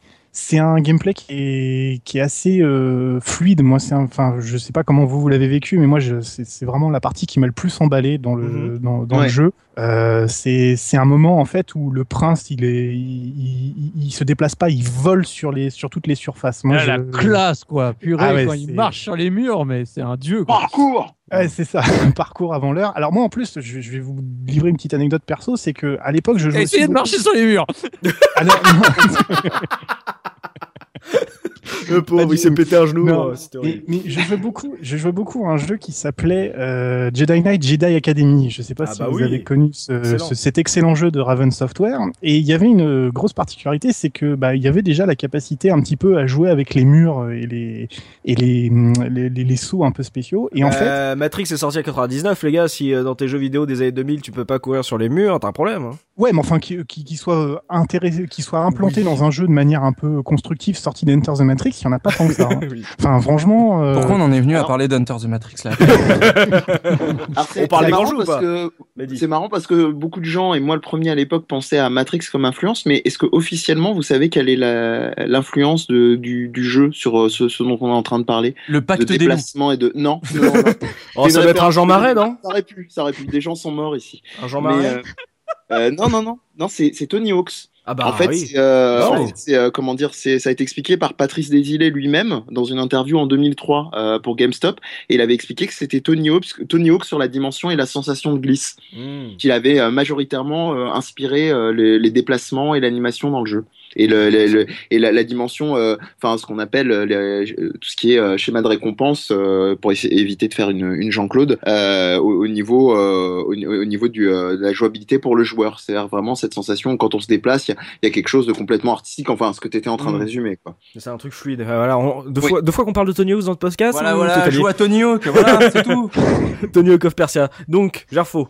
Et, et donc ouais, donc je disais, bah, du coup, dans, dans, dans Jedi, euh, Jedi Academy, tu avais cette possibilité de courir sur les mais c'était ultra boiteux, quoi. C'est- c'est c'est vraiment pourri. Bah, J'ai lâché le jeu pendant, pendant plusieurs semaines parce que ça me dégoûtait de pas pouvoir faire comme dans Prince of Persia, de pouvoir me déplacer sur les murs avec un sabre laser. C'était quand même super cool. Bref, donc en fait, voilà, ces phases de plateforme, ça va être souvent un- en fait euh, une bête succession de, de, de pressages de touches où il va falloir euh, appuyer un peu en rythme pour pouvoir passer, euh, soit faire un saut, donc quand on fait des pirouettes sur des barres, quand on fait des mouvements de gymnastique, ou quand il s'agit bah, donc de courir le long d'un mur, puis d'arriver au bon moment et sauter sur une plateforme qui lui fait Mhm. face. C'est simple, mais c'est ultra récompensant. Comme tu disais, bah, on, on, on, a, on se trouve hyper classe à faire des, Ouais. des trucs qui finalement sont ultra basiques en termes de gameplay. Enfin, moi, je, moi, j'ai trouvé ça vraiment con à faire. C'était tout simple. C'était pas forcément bien vu en plus en 2003, hein, la- on va dire la simplification euh, du gameplay comme ça. hein. Ouais, alors moi, moi j'étais content parce que comme j'y jouais au clavier, euh, Oh non, j'étais super. C'est crado. hein. c'est crado du tout, justement. Enfin, moi, je trouve ça génial. hein, C'est super bien implémenté. dans ce, tu te prends pas la tête. La seule fois où j'ai retrouvé un même type de gameplay comme ça, ça a été dans euh, Arkham euh, Asylum. Mhm. J'ai attendu Ah, euh, le nouveau Batman pour retrouver un, une, une- un mappage euh, clavier qui soit vraiment bien foutu, quoi. Enfin, C'est une bonne analogie, ouais, au niveau de la simplification Ouais, et, et puis dans il le me spoil parce que je voulais en faire une référence pour plus tard. ah, bah, désolé, mais bon. Dommage. mais je même dirais quand même. Ouais. Mais vous trouvez pas qu'au niveau des, des sauts sur les, euh, notamment sur les, euh, les, les perches, enfin les les euh, les, les bat- enfin, je sais pas comment on Les appelle ça d'ailleurs, les les, fins les bâtons, bref, euh, ressemble beaucoup à, à Aladdin sur Mega Drive. Les moments de rebond, mais à vrai. échelle 3D, je trouve. C'est Oui, vrai. L'animation est très très euh, similaire, je trouve. Ouais, ouais, ouais, il y avait un truc de l'élasticité de la, mais en même temps, on avait une impression d'élasticité et de rigidité de, de, de- du, du, bois, du bois qui permettait d'atteindre les hauteurs. Mm. Et ce qui était très dur en plus à faire avec un truc 3D, parce que là, en termes d'animation, il faut que Ah oui. ça, ça serve la fluidité euh, euh, de ton mouvement, puisque comme l'a- comme l'a dit Gerfo, euh, tu appuies sur des touches par rapport à ce que tu vois, à la, à la sensation, au feeling que tu as dans le ventre du moment opportun pour sauter. On n'est pas sur Mm. un truc, euh, on va dire, de plateforme technique comme l'est euh, Tomb Raider, où euh, c'est vraiment, c'est tu te mets sur ta corniche, tu fais des pas en arrière, et après tu sautes, où chaque euh, saut est, est un risque en soi. Là, en gros, c'est limite plus dangereux de, de trop s'arrêter, alors que si tu te laisses emporter par le mouvement dans, dans ce Prince of Persia, c'est là que tu prends du plaisir, parce que déjà visuel, parce que c'est un spectacle, et en plus parce que tu avances euh, et que tu, tu grimpes euh, ces niveaux qui sont Ouais. de plus en plus grands et de plus en plus intéressants. Il y a, on n'est pas sur de l'exploration où tu observes énormément ton parcours, c'est toujours, t'as toujours l'impression de, de sentir où tu dois aller en fait. Bah, t'as- jamais vraiment besoin de l'observer puisque Mm. de toute manière, avant chaque euh, chaque salle, il te montre concrètement ce à quoi tu vas avoir affaire, ce qui te permet justement de garder vrai. cette espèce d'élan. Euh, tu peux Un très bien élan. t'arrêter, observer, t'as même différents euh, angles de caméra, etc. Mm. Mais c'est vraiment gratifiant de garder ce- son, son élan, son momentum et Ouais, euh, de le- faire le le, flow, le- quoi. toute la salle d'une traite. Ouais, le flow. Et c'est là où effectivement la comparaison avec Tonio qui est vraiment euh, est vraiment euh, Mm. parlante quoi. Bah en fait, si tu résumes, il y a une triple réussite parce que finalement, euh, ce que tu étais en train de dire et que j'avais oublié, euh, c'est que tu as des moments où tu as des, des plans de caméra euh, à l'entrée dans certaines salles qui te couvrent la zone et si tu es suffisamment attentif, tu peux déjà avoir euh, le, le, le pathfinding, enfin le, le, le, le tracé du chemin euh, éventuel à suivre. Mais en même temps, le jeu était suffisamment fluide et souple, comme disait euh, Enfa, pour quand même te laisser la liberté ou l'illusion de liberté euh, du genre c'est moi qui l'ai fait. Enfin, je- j'ai réussi à, à trouver mon Bah, chemin une- tout seul. Une fois que tu connais les mouvements du prince par cœur, entre guillemets, tu vois la matrice. C'est-à-dire que tu sais Oui. exactement où Non, aller. c'est vrai, c'est Oui, vrai. c'est ça. Tu vois le code venir. Mais euh, sur cette partie de plateforme looping, toi qui as des réserves à mettre sur ce jeu, euh, est-ce Mm. que c'est un truc où justement tu as pris moins de plaisir que que sur d'autres jeux par exemple? Est-ce que c'était trop simple pour toi ou pas?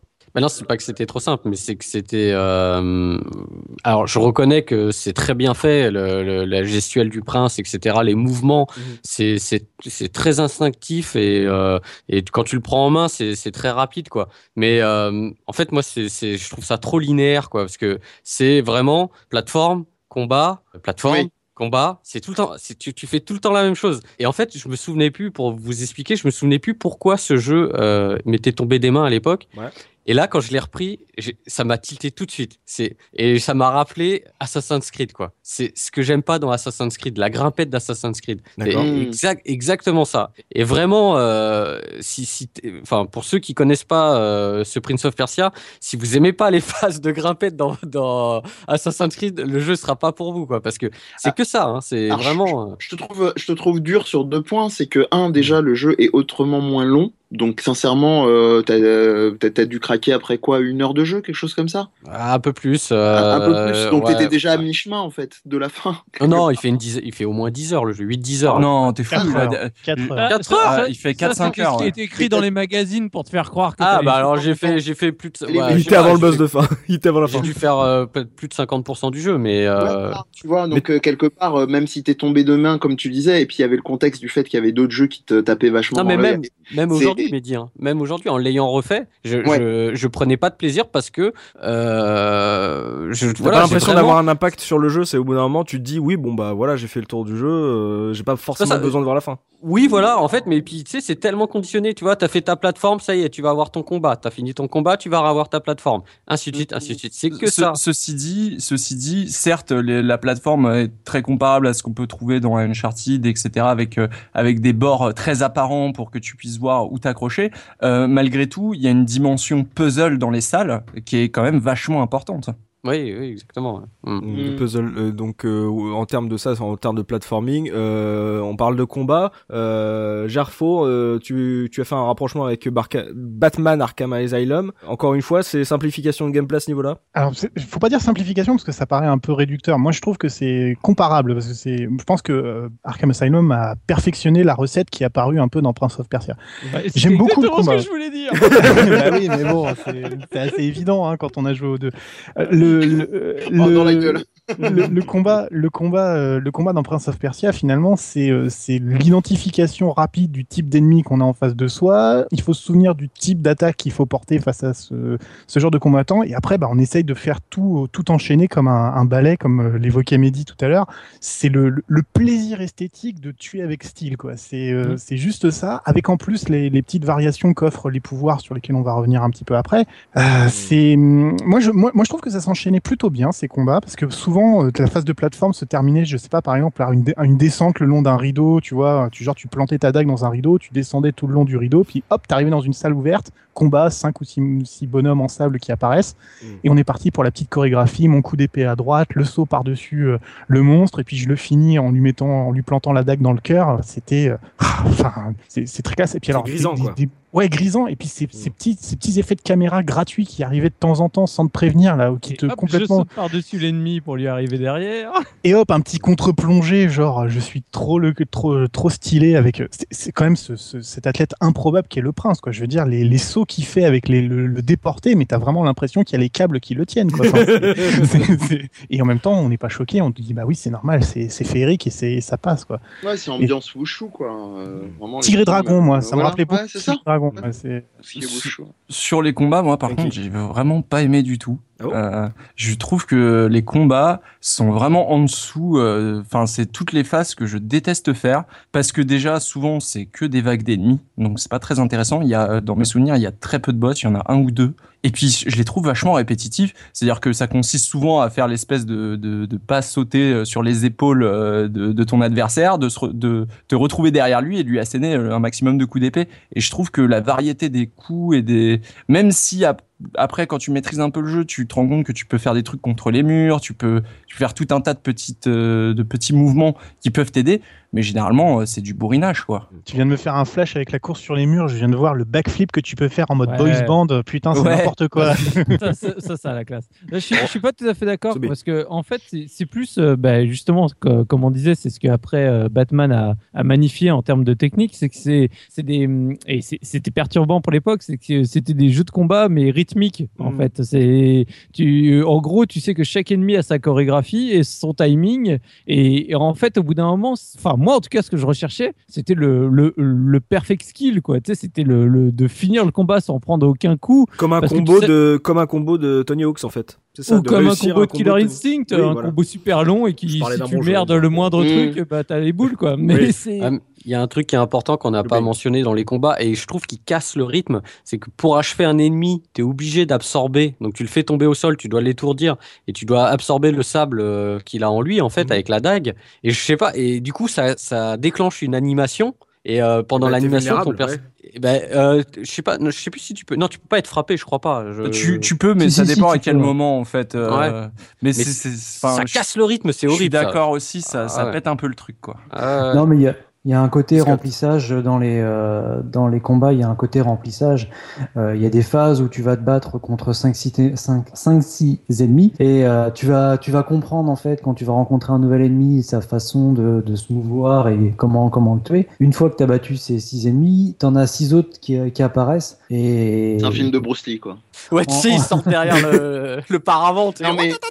Surtout, la- surtout qu'ils se téléportent et t'as l'impression qu'il y en a Oui. tout le temps qui arrivent. Mhm. Et euh, c'est assez sympa ce côté téléporté parce que justement, toi, as, des fois, tu as envie de te barrer pour euh, aller récupérer un petit peu d'énergie en, en buvant euh, l'eau du marais. Mhm. Mais, euh, et eux, ils te, ils te, ils te poursuivent. hein. Euh, alors qu'il faut pas trop s'é- s'éloigner parce que sinon, euh, la princesse, elle, elle s'en mange plein la tronche.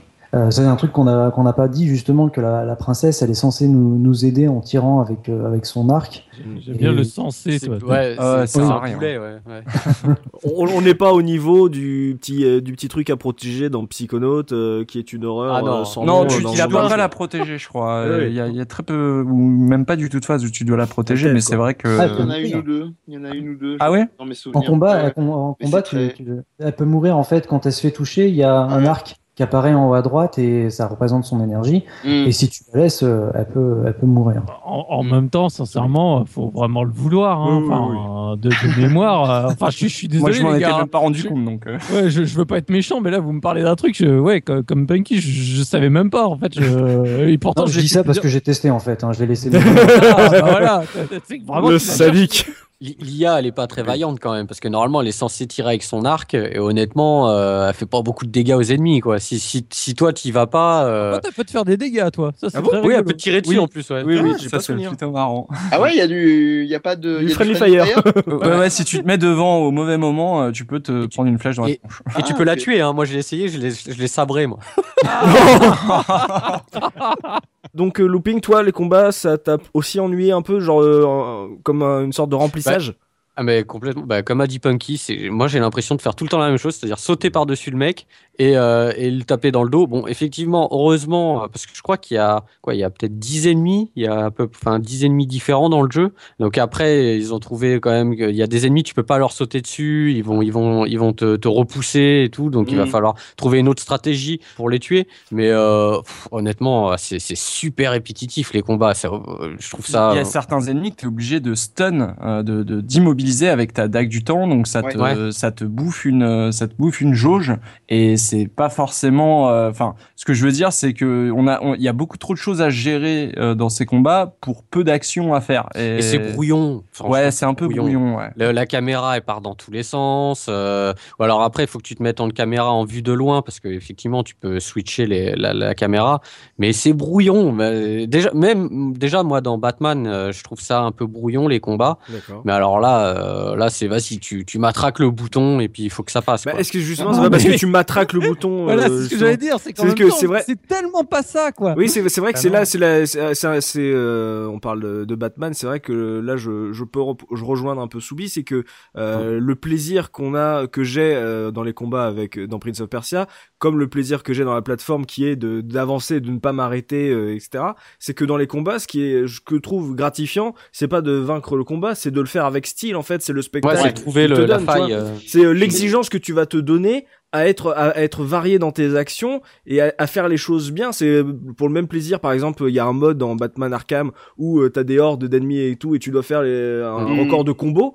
Euh, J'imagine un mode Comment similaire dans Prince of Persia euh, Moi, que je comprendrais kiffé, totalement. C'est de, de me dire. Sauf, sauf que dans Prince of Persia, t'as aucun indicateur qui te dit quand te défendre, quand esquiver. Ouais, ok. Et, c'est, oui, et c'est à vrai. ce niveau-là, Ouais, mais- c'est vraiment du par cœur de connaître chaque ennemi, ses réactions, ses préparations d'attaque, etc.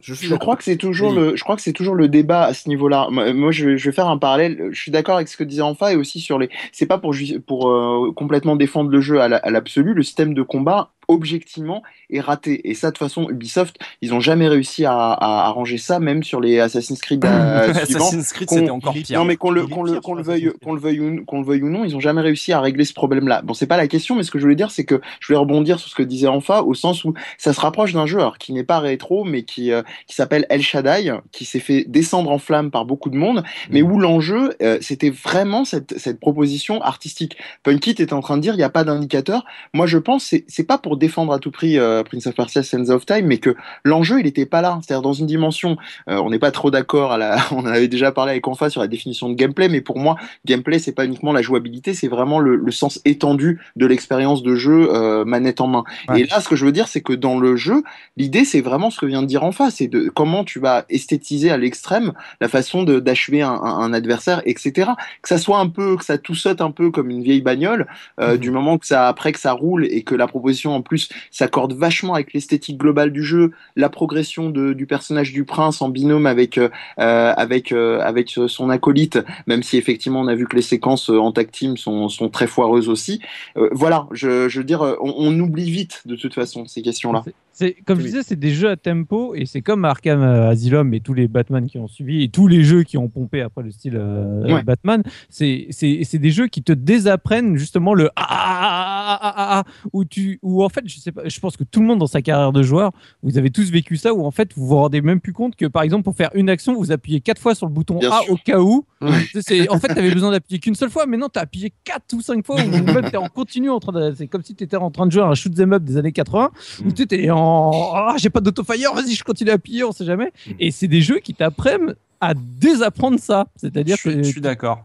rends La première fois que je l'ai fait, j'ai vraiment galéré sur les combats parce que justement je bourrinais. Et quand je l'ai refait pour les révisions, justement, j'ai capté ce, ce- cette rythmique.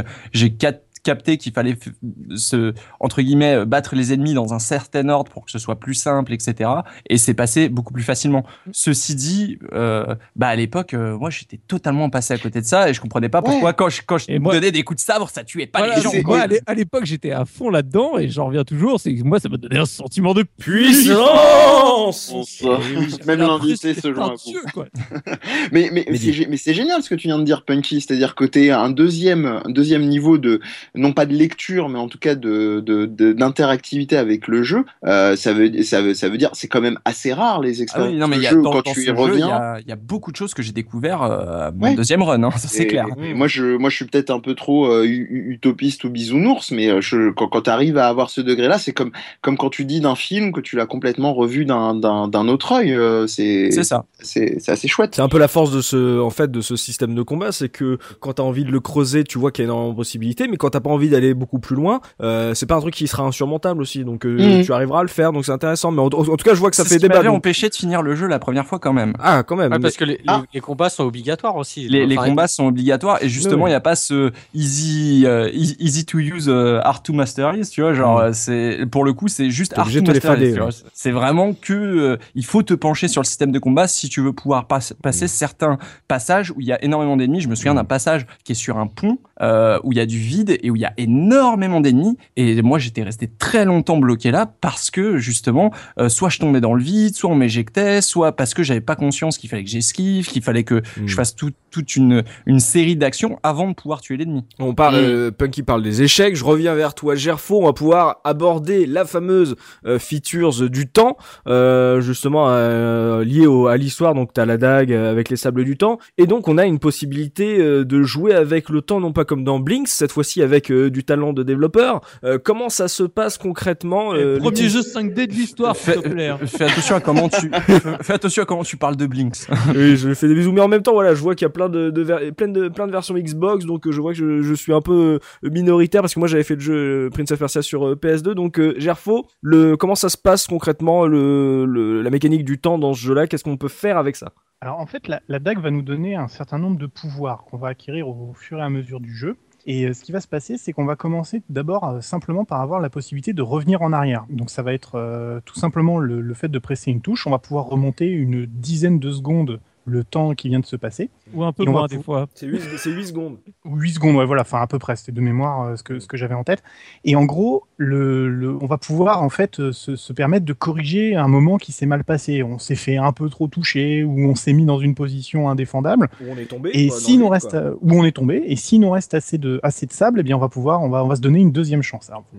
Personnellement, c'était j'ai- j'ai- j'aimais beaucoup parce que c'était le moment où tu disais ah bah j'ai raté mon fameux combo infini, je vais pouvoir le recommencer sans avoir à redémarrer du début. Mais là où ça devient un peu plus intéressant, je trouve, c'est quand on a des pouvoirs supplémentaires qui permettent en fait d'aller euh, plutôt, c'est plutôt des pouvoirs de combat d'ailleurs, mais c'est tout un tout un tas de- d'options qui permettent finalement de de casser un peu la routine, genre la capacité à paralyser complètement un ennemi Mm. et à le finir dans un finish absolument magnifique, celui où il fait un roulé boulet et il le tranche en deux là. Ça, Alors que l'ennemi est encore dans les airs Oui. en train d'être, euh. Tout doucement, la stase qu'on a retrouvée après dans Dead Space. Par exemple. Voilà. C'est ça, ouais. ouais.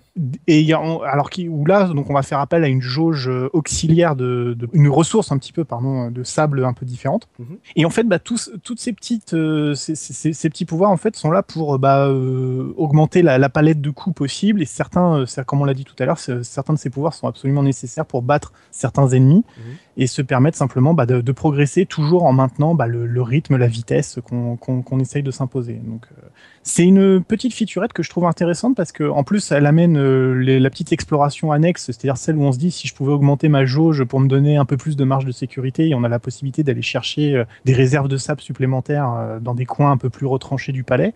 Et puis ça, hum, ça, ça amène cette, cette, cette, ce choix tactique aussi, c'est-à-dire on a, on a la possibilité de frapper avec le sabre et puis la dague, bah, hop, en, en petit, en petit fourbe, elle vient par derrière pour pouvoir terminer le travail tranquillement. Au-delà du fait d'achever les ennemis, on, on a le sentiment, bah voilà, qu'elle est, qu'elle est le, le, le, le Joker dans la manche qu'on peut sortir à tout moment pour La pouvoir Soul River. euh, sortir. Pardon. voilà, c'est un peu ça. Donc euh, toi tu trouves que c'est une petite featurette, euh, ça veut dire que c'est un, un petit plus sympathique, mais ça c'est pas vraiment le cœur euh, de ce que t'as retenu euh, à la fin de ton Non, aventure parce de- que- d'un Parce samedi. que le problème, c'est que ça, c'est que ça, rallon- ça raccourcit encore la durée de vie du jeu parce que ça permet de, ça, ça- faciliter. ça évite, ça évite, la- ouais, Ouais. ça facilite encore le jeu. Alors, je sais pas si Mm. c'est un défaut ou un, ou un bonus, mais bon, comme le jeu est déjà court, euh, Et puis la, la, la, la petite déception, c'est quand même que ce pouvoir ne- n'ait pas été utilisé dans des puzzles à l'intérieur des, des C'est ça. salles, quoi. C'est ça. Ou, C'est en- vraiment- ou Un très peu. Ou Tu très veux dire euh, d'utiliser le temps pour résoudre des salles à la euh, Blinks. puzzle quoi. Mm. À la Blinks, mais ah, parlons de vrais jeux. non, parlons- mais arrête là. Voilà, parlons, parlons jeux vidéo. Euh, donc euh, toi, c'est une petite déception, c'est que ça soit pas euh, plus, Je ça soit que centré euh, dans les, on va dire, dans la ouais. plateforme et les combats. Moi, je m'attendais vraiment à ce que, euh, bah, je crois qu'il est utilisé une ou deux fois quand même pour des, pour certaines, euh, certaines salles Mm. où euh, globalement il faut le faire, mais euh, il n'y a pas de de- d'énigme vraiment basée sur le, le passage du temps et le, le rewind. Ce Mm. qui est dommage parce que ça aurait pu quand même ajouter euh, Ouais. une, une troisième dimension au jeu euh, intéressante. Au, au- au moins, euh, là où il le met, euh, c'est maîtrisé. Parce que, euh, tu sais, à chaque fois, vouloir peut-être rajouter des features un peu plus loin, c'est au risque de rendre le- la chose bancale aussi. Fais attention à comment tu parles de Blinks, s'il te Non plaît. mais c'est surtout que c'est que. En fait, euh, c'est un peu, un une feature de luxe. hein. C'est ça qui est intéressant. C'est euh, par, Mm. par rapport à ce que vous dites, c'est que euh, ça peut être utilisé si on est vraiment en mode euh, non mais euh, moi je suis un vrai, un dur, un tatoué du jeu vidéo. euh, on se dit vite qu'on l'utilise pas. Mais le souci, euh, le paradoxe en même temps qu'on a souligné avant, c'est que le jeu est extrêmement court, donc on a à peine le temps de l'expérimenter, qu'on n'a pas forcément le temps de se dire bon bah là je vais plus trop y recourir parce que de toute façon ça va ça va me faciliter trop l'expérience de jeu. Donc c'est un petit peu c'est c'est ça qui est un peu dommage au niveau du dosage, mais juste je rajouterai un dernier truc, c'est que c'est une réussite du côté où ça rajoute à la poésie globale du jeu. Ouais. Et ça vraiment c'est Mm. c'est priceless parce que euh, cette dimension là même si elle, est seulement euh, même si on la considère que seulement esthétique, euh, elle est elle est cohérente avec l'ensemble du scénar aussi light soit-il Mm. euh, dont on a parlé un peu plus tôt et voilà. C'est tout bête à dire, mais le son qui est utilisé pour le retour en arrière dans le temps, il est juste magnifique. Enfin, le, le- c'est cette espèce de, de, de, de dilatation du temps là. Le... T'as vraiment l'impression d'être dans, coincé dans un espace-temps différent euh, avec cette, ce sound design qui est, ouais, qui est, qui est très sourd en fait. C'est un son qui est hyper sourd, qui, qui Comme, fait, ouais, comme je- quand Frodon il met l'anneau. Pardon. C'est c'est un peu ça, ouais. Ouais, ouais, ouais. ouais. Ah, attends, euh, on est non mais attends, ça c'est- ça c'est 2001, hein, c'est 2001, hein, donc euh, on est un peu dans, Ouais, on est ouais. dans la, bonne- Non, mais dans la bonne époque. Hein. Au- Au-delà de ça, moi, euh, qui suis pas euh, un hardcore gamer, moi j'ai trouvé la- le fait de pouvoir remonter le temps sur euh, les phases de plateforme justement, euh, les Mm. grimpettes et tout ça, euh, pour moi c'était c'était bénéfique quoi, parce que c'est vrai que dans le hum, dans le premier, enfin les, les anciens épisodes de Prince of Persia, qu'est-ce que c'était frustrant de, de mourir écrasé dans les pics et fallait tout recommencer en arrière et tout. Et là, bon bah effectivement ça rend le jeu plus facile, mais ça le rend aussi beaucoup moins frustrant pour pour voilà quand t'as un peu moins de skill. euh, franchement, euh, pour moi, c'était tout bénéfique. hein. Bah, C'est un, peu- c'est un peu là où tu vois les vraies idées, euh, les vraies bonnes idées, c'est quand tu dis tiens sur les précédents épisodes ça aurait été bien. Je parle souvent de ça avec euh, avec Sonic et Sonic 3D où je dis que s'il y avait eu le homing attack ça aurait été un meilleur jeu. Bah là c'est pareil, c'est le premier Prince of Persia. Je me dis s'il y avait s'ils font une version de ce Prince of Persia avec un rewind, mais je le finis total quoi, il y a pas de problème. Ah ouais, ça serait, ça serait super sympa. Ça serait Bah, le jeu il dure une heure, le premier, vous abusez quand même un peu les gars. mais, euh, Mais- donc mais vous, vous coup, voyez ça comme une aide, partie- Soubi. Ça, ça fait partie des jeux justement qui, certes, euh, bah, du coup, sont faciles ou en tout cas pas très, pas très durs. L'avantage, c'est que bah, ça fait partie des jeux que moi j'ai utilisé pour euh, initier euh, ma conjointe justement aux jeux vidéo parce que bah, du coup, ça, ça lui donnait une accessibilité. J'en reviens à la discussion qu'on avait eue avec Karina of Time et compagnie. Of ça Time, fait partie des fois. jeux qu'elle adore Mhm. parce que justement, c'était pour elle, c'était accessible, c'était super fandard, c'était la classe, c'était et du coup, voilà, c'est un jeu de nouveau qui est aussi euh, bah, super bien foutu pour les gens qui essaye de découvrir l'univers du jeu vidéo. Mhm. Euh, Pas de frustration. Euh, Biscotte, toi, t'en avais pensé quoi cette features euh, par rapport au combat? C'est- Ce qui est intéressant, c'est qu'on voit que pour ce qui est euh, plateforme et tout, euh, c'est considéré comme une aide, alors que quand c'est les combats, d'un coup, le sable devient un pouvoir et donc est plus souvent, on va dire, utilisé là par les joueurs acharnés. Donc, euh, c'est-à-dire que les joueurs acharnés qui ont pas trop envie de de l'utiliser, on va dire, sur la phase de plateforme, l'utilisaient certainement pour le combat, pour on va dire développer leur skill. Est-ce que toi, ça t'a convenu? Est-ce que c'était genre trop simple Tu l'as utilisé ou pas Que- Qu'est-ce que t'en as pensé? Euh, bah moi, je l'ai utilisé plus euh, dans les phases de plateforme. Parce pour, que t'étais euh, nul, voilà, voilà, disons-le, voilà, que bien sûr. une grosse merde. Euh, parce que en combat, c'était plus frustrant qu'autre chose, parce qu'il fallait remonter. euh, parce que souvent, tu te prenais un coup, et puis après, ils étaient tous autour de toi à te, à te taper. Il fallait que tu remontes très loin dans le temps pour. Oui, pour recommencer en fait ton dans l'espèce de, de combo. Mhm. Non, le pouvoir du temps qui me qui m'a le plus fatigué, c'était les justement les visions, le fait de voir ce qu'on allait faire. Ah ouais? Et Mhm, euh, et des fois c'était tellement euh, tellement décrit que euh, tu savais ce que tu avais à faire avant de le faire. Et euh, surtout quand il te montrait en fait euh, les, les phases de combat, tu te disais il va y avoir encore un combat et tu vas être obligé de- d'y passer pour euh, pour le faire. Euh, en fait, à chaque fois que T'aimais tu pas qu'on te vende la mèche? Bah, euh, il y a vendre la mèche et vendre la mèche. Euh, et là, en fait, c'était carrément une touffe, quoi. C'était, euh, il y avait des, y avait des moments, c'était, Très joli choix de mots. Tout. il y, a- il y avait des moments, en fait, euh, ils te, ils te vendaient, en fait, euh, la, la, la phase était assez courte. Euh, entre entre deux sauvegardes et ils te montraient tout ce que tu, tu allais faire. Alors des fois tu avais des, des éléments de scénario qui apparaissaient et ça je trouvais ça euh, super intéressant parce que euh, ils te montraient en fait euh, que tu allais te faire piquer une dague ou ce genre de choses et ça arrivait pas tout de suite. Mhm. Ça, c'était c'était assez fort parce qu'il jouait avec, avec, L'appréhension, l'attente, ouais. voilà. Alors que euh, quand il te montrait que bah tiens, tu vas pousser une caisse dans, dans 5 mètres, bah euh, c'était pas super euh, super intéressant et D'accord, et t'aurais aimé le découvrir par toi-même, ce genre de truc, quoi. bah euh, j'aurais aimé en fait avoir juste la possibilité de ne pas le voir Ouais. ou le voir. Mhm. Euh, En parlant de trucs qu'on découvre par soi-même, euh, mais dont on serait passé, est-ce que vous avez vécu ce moment merveilleux où vous essayez de remonter le temps parce que vous avez raté votre euh, votre marche sur sur un mur euh, avec des pics en dessous et vous n'avez plus assez de sable? Ah ouais. et vous remontez le temps et votre corps retombe comme une grosse loque dans les pics que vous avez équés. Ça, c'est la Ça, frustration. C'est assez merveilleux. Mhm. Euh, je, je voulais juste en profiter pour euh, par rapport à ce que disait Punky un tout petit peu euh, avant. En fait, ce qu'il faut savoir euh, sur le, euh, c'est pas forcément une question de hum, comment était gérée le, la, la jouabilité euh, au niveau des combats, mais euh, ironiquement, c'est à cause de parce qu'ils ont pêché au niveau du, du level design en termes de déplacement, de de, euh, de constitution du jeu. C'est expliqué en fait dans un, je l'enverrai éventuellement les, les liens pour pour pour Enfa et, et les auditeurs auditrices. C'est expliqué dans un post-mortem justement de de de Yann de Yannis Mala euh, sur Gamma Sutra où il explique que c'est ça explique un peu ce que tu disais Punky hein, du fait que tu avais notamment cette séquence sur un pont notamment qui t'avait fait enrager et que très souvent c'était euh, les, les ratés euh, des combats étaient plus dus à une, une mauvaise euh, mauvais- mauvaise euh, élaboration du, du level design que du que de la, de la du combat lui-même en fait. D'accord. C'est vrai, c'est vrai. Et, et c'est pareil, il y, a, y a un des trucs, euh, moi, qui m'a qui m'a pas mal choqué, je, je voulais en parler tant qu'on est dans le gameplay. Euh, il se trouve qu'on peut récupérer de la vie en, en buvant dans des fontaines d'eau. Et oui, l'eau, c'est la vie. Voilà, l'eau c'est la vie. sauf que, sauf qu'en fait, on peut récupérer de la vie sur toutes les sources d'eau du jeu, c'est-à-dire euh, le, le- la petite flaque d'eau qui va traîner machin, euh, le, le petit, le voilà, non mais le- la, la petite piscine qui traîne dans un coin, machin, ce que tu veux. Et en fait, ça, je m'en ai pas, t'ai pas rendu compte. Donc moi, j'ai fait euh, la première fois que j'ai fait le jeu. Faut savoir aussi que j'ai fait le jeu. Je cherchais que les fontaines. Je n'avais pas compris qu'on pouvait s'accroupir pour Ah, prendre bah de l'eau ouais. au sol. Et ça m'a rendu les combats extrêmement difficiles parce qu'il y a des combats qui sont durs, mais dans lesquels tu as des petites sources d'eau sur lesquelles tu peux récupérer de la vie régulièrement et que moi j'avais pas du tout euh, capté. Euh, ceci dit, euh, on a on n'a pas beaucoup parlé des, des puzzles. Il y en a que vraiment quelques-uns que j'ai trouvé sympas Mm. et je trouve que c'est des respirations ces puzzles. C'est-à-dire qu'on est tout le temps à un rythme effréné, c'est-à-dire qu'on va essayer de garder notre flow sur les phases de plateforme, Ouais. passer les combats le plus vite possible et de la manière la plus stylisée possible. Et là, alors les puzzles, c'est vraiment euh, la respiration où tu vas être posé dans une salle et tu vas te dire alors la sortie est là-bas, comment je fais? Euh, comment je fais, quelle caisse je pousse, quel truc j'active, euh, quel levier euh, je dois aller chercher, etc., etc. Et il me semble même qu'il y a des salles qui jouent avec euh, avec euh, le niveau de l'eau euh, quand tu quand tu arrives dans Comme le jeu. dans en Mario tout cas- 64 bah un peu de cette manière, même si c'est très très simplifié. le Voilà. temple de c'est- l'esprit, le temple de l'esprit de Zelda, de les jeux de lumière, moi c'est ça. Non mais tu sais, moi ça me rappelle le temple de l'esprit, les jeux de lumière. Oui, il y a des, y a des, miroirs. Ouais. Ouais, voilà, c'est ça. Ouais. Bon, c'est très Zeldaesque, mais euh, ça a le mérite d'être là. Il y en a pas beaucoup, il y en a pas trop justement. C'est les puzzles que moi j'ai trouvé vraiment bien dosés parce qu'il y en a pas trop. Ils sont pas trop difficiles.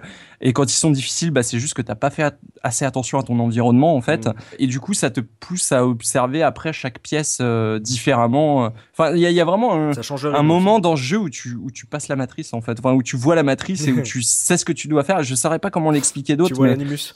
Mm. Ouais, euh, je sais pas. C'est c'est peut-être du bon game design tout simplement qui t'apprend à, à maîtriser tes outils, mais c'est assez bien fait pour pour le signaler, je trouve. Il y a un truc en fait qu'on retrouve aussi beaucoup dans les jeux modernes. Je faisais le parallèle avec euh, l'influence de Tony Hawk, mais c'est le, je dirais, c'est le syndrome de la glisse. Et là, c'est pas pas seulement à cause de l'inspiration de Tony Hawk, mais c'est dans, dans des jeux.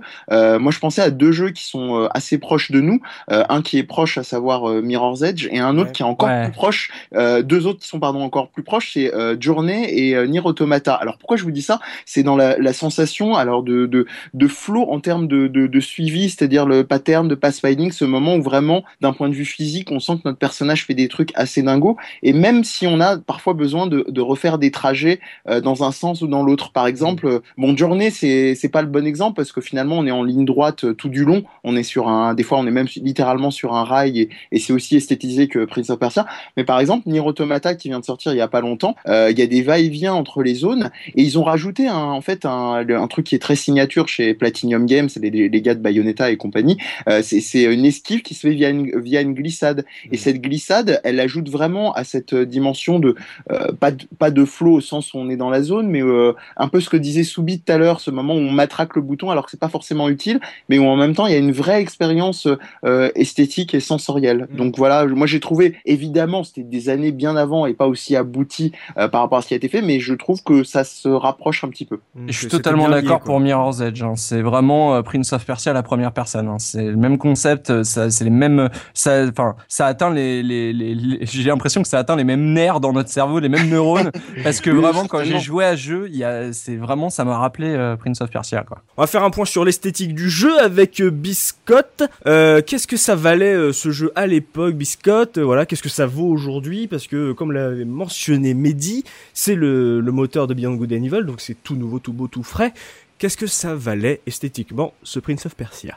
Bah, euh, moi, il m'a- il m'avait quand même mis une, une petite claque euh, dans euh, visuellement parlant. Mhm. Alors, euh, pas dans la modélisation, parce qu'elle était quand même assez, euh, assez sommaire, en fait. Mm.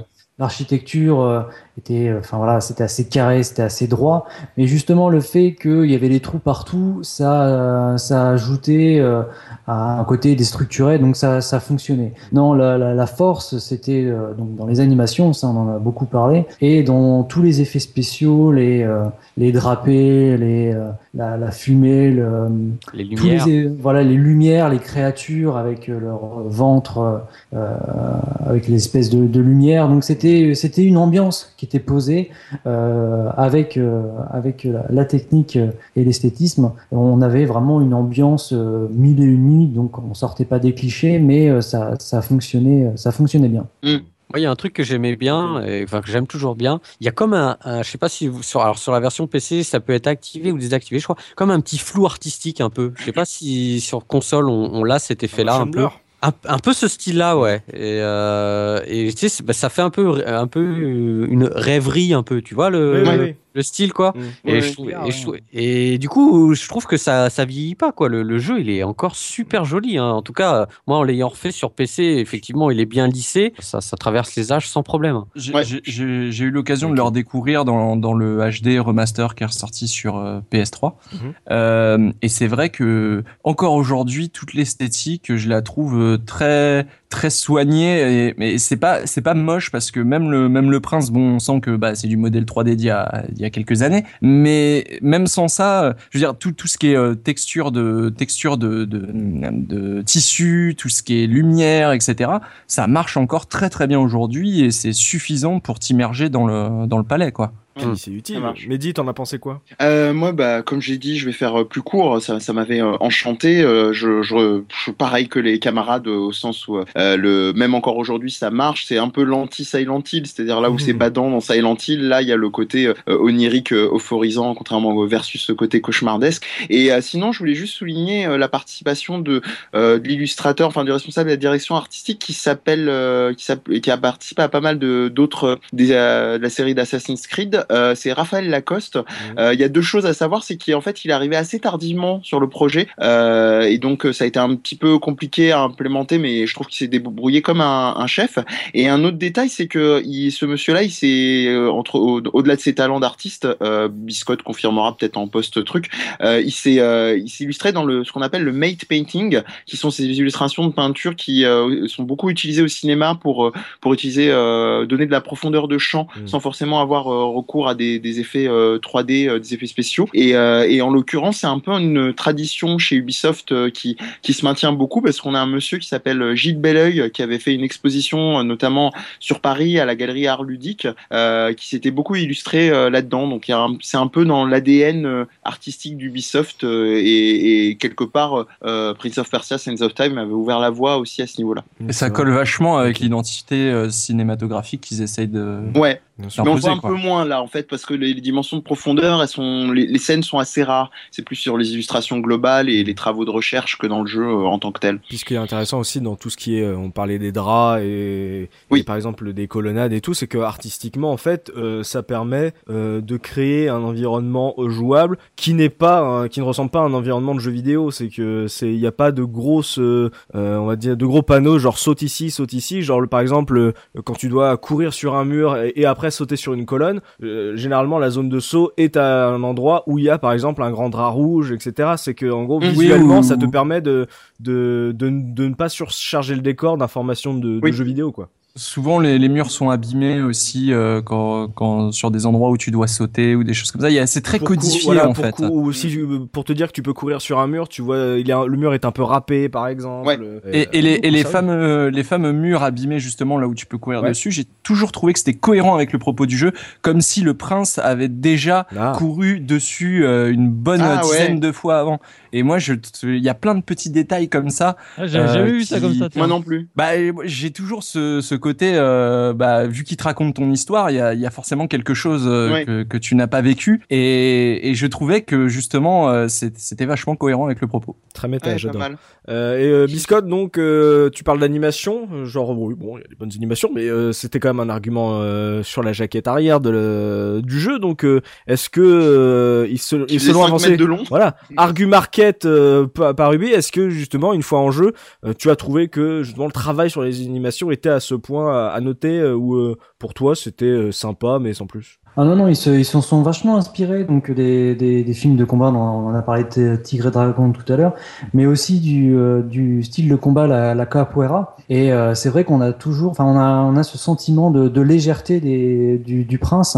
Voilà, quand il saute par-dessus les ennemis, t'as, as l'impression qu'il, pèse de rien et que on est sur la lune. En fait, il peut faire des, des bonds de, de, de malade. Et euh, les animations du, du, du prince sont, sont, sont très réussies et, et on a vraiment ce, ce côté euh, aérien en fait euh, du, Mm. du personnage. alors que alors que les ennemis justement au contraire ils sont très droits. Je pense aux, aux espèces de, de de filles hein, qui mesurent trois fois la taille du, du prince Ah et qui restent qui restent très droits et qui vont en fait n'avoir que ce côté aérien quand euh, que quand le prince va les les, les planter euh, avec sa dague. Et là en fait ils vont partir euh, comme dans comme dans l'espace au ralenti. Et euh, ces mouvements étaient, étaient, pareil étaient très réussis parce que c'est justement t'as as, l'impression qu'ils sont dans une autre dimension euh, spatiale et qu'ils ils vivent dans une, une autre Alors, dimension Par contre, tu vois, j'ai l'impression que tout le budget a été mis dans le prince. Parce que quand tu regardes, par exemple, Farah, elle est, c'est une vraie baguette, elle, tu sais, toute droite, quoi. Donc, euh, je sais pas, lui, lui, je pense qu'il y a vraiment un effort qui a été fait sur lui. Et c'est vrai que c'est vraiment magnifique, hein. honnêtement. Euh, Il a la au- classe. Hein. Ah ouais, ouais, mais même aujourd'hui, hein, c'est super impressionnant. hein. Moi, je, je te dis, euh, euh, on dirait, euh, pourtant, bon, voilà, on a mentionné plusieurs fois Assassin's Creed, mais bon, il y a quand même une dizaine d'années qui séparent les deux jeux, quoi. Et euh, franchement, ça n'a pas à rougir, quoi. Mais Et- par contre, c'est vrai que le reste des, du, du Cara Design à côté euh, est pas, su- pas super bien animé par rapport au Prince, quoi. Après, je pense que c'est plus une, une question de, de temps que- qu'autre chose. Mais pour en revenir Non, mais au chez, prince, chez Ubi, animer les femmes, ça a toujours été compliqué. Bien joué. mais pour en revenir au prince, c'est vrai que euh, encore aujourd'hui, quand tu regardes le jeu, quand tu le vois sauter, il- c'est rare que tu vois en fait l'animation qui se décroche ou euh, il passe à côté d'un d'un- d'une accroche et, euh, et tu le vois en fait euh, euh, accroché, mais euh, avec avec un manque d'animation. Alors qu'il y a encore même des jeux très récents. Euh, sans, sans citer Uncharted, où tu vois, il y a- des moments où l'animation décroche totalement et il se raccroche, mais tu te demandes comment, comment il a réussi alors qu'il passait, euh, il passait à côté. Alors que dans Prince of Persia, c'est tout est, tout est super fluide. Sauf tout le est bien lié. T'aimes pas le saut sur place il, est dé- il est dégueulasse. C'est pas faux. Je, trouve un peu crado aussi. Crac, crac, crac. ouais. Et alors, même temps, personne saute sur place. Non, mais Juste pour revenir sur l'esthétique, un des trucs par contre qui a le plus vieilli dans le jeu, c'est les cinématiques euh, pré-rendues Bah oui. qu'on a euh, au début et qui parsèment un peu le jeu, qui tranchent réellement avec le, avec, euh, bah, avec ce qu'on a euh, dans, dans le jeu en lui-même. Et je trouve que encore plus aujourd'hui, ça se voit quoi. Beaucoup de mais jeux des années début 2000 comme ça, ils Ouais, sont c'est- décalés. Mm. C'est- C'est c'est l'é- c'est l'époque où on a commencé presque à switcher, où on n'était pas loin, où, où les moteurs 3D commençaient presque à devenir plus beaux que les cinématiques euh, Mm. pré-rendues elles-mêmes. Parce que Mm. souvent, en plus, les cinématiques, c'est- ils étaient obligés de compresser à mort l'image. Mais d'un autre côté, c'est la génération du DVD, donc il fallait mettre des vidéos sur la galette pour remplir. Oui, mais tu peux mettre des vidéos en- sur le moteur du jeu. Moi, j'ai pas de problème. Hein, mais euh, c'est vrai que ça, quand tu passes de la cinématique euh, après aux phases de gameplay, euh, bon, c'est vrai qu'encore plus aujourd'hui, euh, ça, ça fait un peu, un fait un peu tâche et euh, un petit. quoi le, Oui. c'était quoi le lecteur là qu'il y avait justement à chaque fois dans tous ces jeux là Il y avait le symbole toujours au début Ubique ou un truc comme ça. Là? Ah oui, euh, Euh, merde, on le voyait dans tous les jeux à cette époque-là. C'est un peu comme la, la période Avoc. Tu c'est sais, une, qui- spirale, c'est une spirale un peu. euh, c'est pas une spirale un peu? Le, le- Ah, Oui, bah, t'avais mais- toujours les logos MPEG, machin, mais c'était, c'était des, c'est un, c'était un codec en fait qu'ils Ouais, un utilisaient. codec. Brink ou un truc comme ça? Ouais, br- Ouais, un t'as- truc t'as comme ça. ouais. Brink, t'as- Ça, ça me fait marrer parce que c'est toujours des trucs d'une certaine époque. T'as eu Avoc, puis t'as, ça là, ce, format Ouais. de vidéo que tu pouvais toujours trouver dans les dossiers du, d'install si tu voulais les regarder. Oui. Ce qui sert à rien, bien entendu, parce que tu les regardes jamais, mais, mais voilà, ça, ça me fait rire. Artistiquement, Biscotte, euh, on a pas, on en a beaucoup mentionné dans l'ambiance. Euh, toi, tu avais trouvé ça comment justement euh, dire la, la touche artistique? On a dit que c'était euh, très euh, orient vu par l'Occident. Euh, toi, t'en avais pensé quoi, l'artiste de la case rétro? Euh, non, mais moi j'avais j'avais beaucoup aimé. Il y, a- il y avait une vraie patte et, euh, et de toute façon le, le, enfin, le jeu parlait de, de sable, donc il fallait il fallait en fait euh, il fallait voilà qu'on qu'on retrouve ce côté euh, poussiéreux et, et ça marchait euh, ça marchait plutôt pas mal. Après il fallait fallait pas se rapprocher des, trop de près des, des textures ou, euh, ou même certaines créatures qui étaient par exemple les, les chauves-souris qui étaient très euh, très limitées. Mais euh, mais à l'époque en fait le, le, le jeu je le trouvais très très joli même un, un peu un peu monochrome mais euh, il, il était cohérent avec avec avec son propos quoi. Puis on va dire que sur la trilogie, enfin la saga, parce qu'il y a eu un épisode euh, sur PS3 aussi des Sables du Temps. En termes de DA, j'ai l'impression que c'est celui qui réunit tout le monde, quoi. C'est euh, par rapport à aux Ah bah oui, c'est différences clair. des autres. que- c'est que tu celui-là- vois ceux d'après. C'est sûr que euh, par rapport au suivant, euh, là, ça a tranché. ah, hein, le, Prince coup. of Metal, euh, ça ira quoi. Et même ceux, tu vois, Ah que ça ouais. Soit j'ai mis mon string. et- ceux d'avant ou ceux d'après, j'ai l'impression que celui-là, c'est celui qui, euh, voilà, qui a un peu, ouais, qui est un peu en- dans la top list de tout le monde. Bah, euh. il jouait, il jouait sur la simplicité et sur ce Mm. que les gens des univers euh, des mille et une nuits quoi. Ils sont. Voilà, il était ça pas sera- sombre, justement, contrairement à après. euh, Il était coloré, suivant. Ouais, ça ouais, se il rapproche à était plus, à- plus à l'idée que nous on se fait de, de, de cet univers-là, quoi. Il, rep- il ressemble Ouais. plus à, À Prince of Persia quoi. 2, quoi, tu vois. Il y a un côté euh, Oui. très coloré, très pastel, euh, qui euh, qui marche bien et qui vieillit bien, justement, euh, avec des moteurs 3D un peu un peu sommaires. Bah, toute cette, euh, on va dire, cette vision artistique, toutes ces couleurs, ça aide le jeu à bien vieillir, à bien passer les années. Et puis vu que tu switches souvent entre des entre des lieux qui sont en intérieur et des lieux qui sont en extérieur, Mm. euh, ça leur permet de changer d'ambiance régulièrement. C'est-à-dire qu'on va avoir des extérieurs de nuit, des extérieurs euh, un peu plus de jour. On va avoir des intérieurs très éclairés euh, euh, à la lumière euh, bah, à la lumière naturelle et des, des intérieurs un peu plus sombres qui vont être éclairés à la flamme. Donc ça ça crée toutes toutes sortes d'ambiances qui qui pour moi se, se font l'identité du jeu quoi. Après, euh, honnêtement, bon, euh, les intérieurs et tout, c'est, enfin, c'est tout est vide, quoi. Il y a, il y a trois pots, il y a trois pots qui sont là par terre. Tu peux casser, d'ailleurs, tu peux casser les pots, euh, ça a aucune utilité, il y a rien dedans. Je sais pas pourquoi il ils peut ont. y avoir du sable. Mais il peut y avoir du sable, ouais. du Il peut y avoir Ah, des du sable gemmes. ah ouais, d'accord, ok. Parce qu'il y a des tonneaux, que tu peux casser, etc. Ouais. Mais- Certains meubles aussi ou autres, tu peux récupérer à chaque fois une petite, une petite jauge. C'est pour ça que des fois tu démolis tout. Quoi. Oui, ça, Mais, ça reste, ça reste très vide hein, quand tu rentres dans les pièces. C'est des pièces immenses où il y a, il y a trois pots par terre, quoi. Bon. Ça fait déjà Ouais. plus que dans Rico. Attends, il y a des pots. oui, c'est vrai. c'est ça, au moins ils ont mis des pots, donc c'est dingue. Donc, mais en tout cas, ouais, euh, j'ai l'impression qu'on reconnaît tous à, à ce Prince of Persia et Sable du Temps. En tout cas, une DA euh, de très grande euh, qualité qui, qui fait un peu voilà l'unanimité par rapport à toute cette série. Euh, avant de passer à la revue de presse, on va se faire une petite pause musicale avec Punky. On a parlé voilà esthétique, combat, euh, gameplay et tout. Qu'est-ce que ça vaut au niveau de la musique, Punky? Alors, avant de parler de la musique, je vais juste faire un tout petit point doublage français. Ah oui. Parce que, alors, ça, je, à la fois j'adore ce jeu, mais je déteste aussi ce jeu parce que ça a été du, le début d'une très mauvaise habitude pour Ubisoft. Parce que effectivement, le jeu est donc développé à Montréal et ils ont fait faire leur doublage au Canada par des, par des comédiens euh, qui sont euh, sans doute québécois. Et alors, il faut savoir que au cinéma, en France, il est interdit d'exploiter une, une, un doublage canadien sur quelconque DVD, quelconque support au cinéma. Mais pour le jeu vidéo, il n'y a aucune réglementation. Donc ils se sont fait plaisir et depuis Prince of Persia, la plupart des jeux qui sont développés au Canada, quand ils arrivent en France, ils sont, ils arrivent avec le doublage canadien qui pour beaucoup de raisons dont je pourrais parler dans les commentaires avec vous si vous le souhaitez, euh, sont de, pour moi de piètre qualité. Ah bon? Alors, pour bon, ce, justement, pour ce Prince of Persia, on a échappé au pire parce qu'on a quand même euh, le haut du panier euh, du doublage canadien. Mais c'est vrai que par la suite, euh, notamment Ah, avec, les, d'accord. avec ses suites et les Assassin's Creed, c'est devenu n'importe quoi au niveau du doublage. Ah ok, tu m'as fait peur. voilà, mais c'est juste pour signaler que c'était le début de la petite mauvaise habitude d'Ubisoft. Euh, c'est le premier à avoir fait ça. Pour revenir à la musique, donc euh, elle a été composée par Stuart Chatwood, Stuart, pardon, Chatwood. Euh, donc à part les musiques de combat et pendant certaines cinématiques, bah c'est plutôt calme, c'est des sons d'ambiance, euh, ça va être euh, du vent, euh, des choses comme ça. Euh, le jeu laisse vraiment le temps aux, jou- aux joueurs de se concentrer donc sur les séquences de plateforme et de puzzle euh, en, en ne mettant quasi pas de musique. Par contre, tout ce qui est combat cinématique, euh, tout ce qui comporte un petit peu d'action, euh, on va avoir beaucoup beaucoup de musique. Donc Stuart euh, Chatwood, c'est un musicien canadien.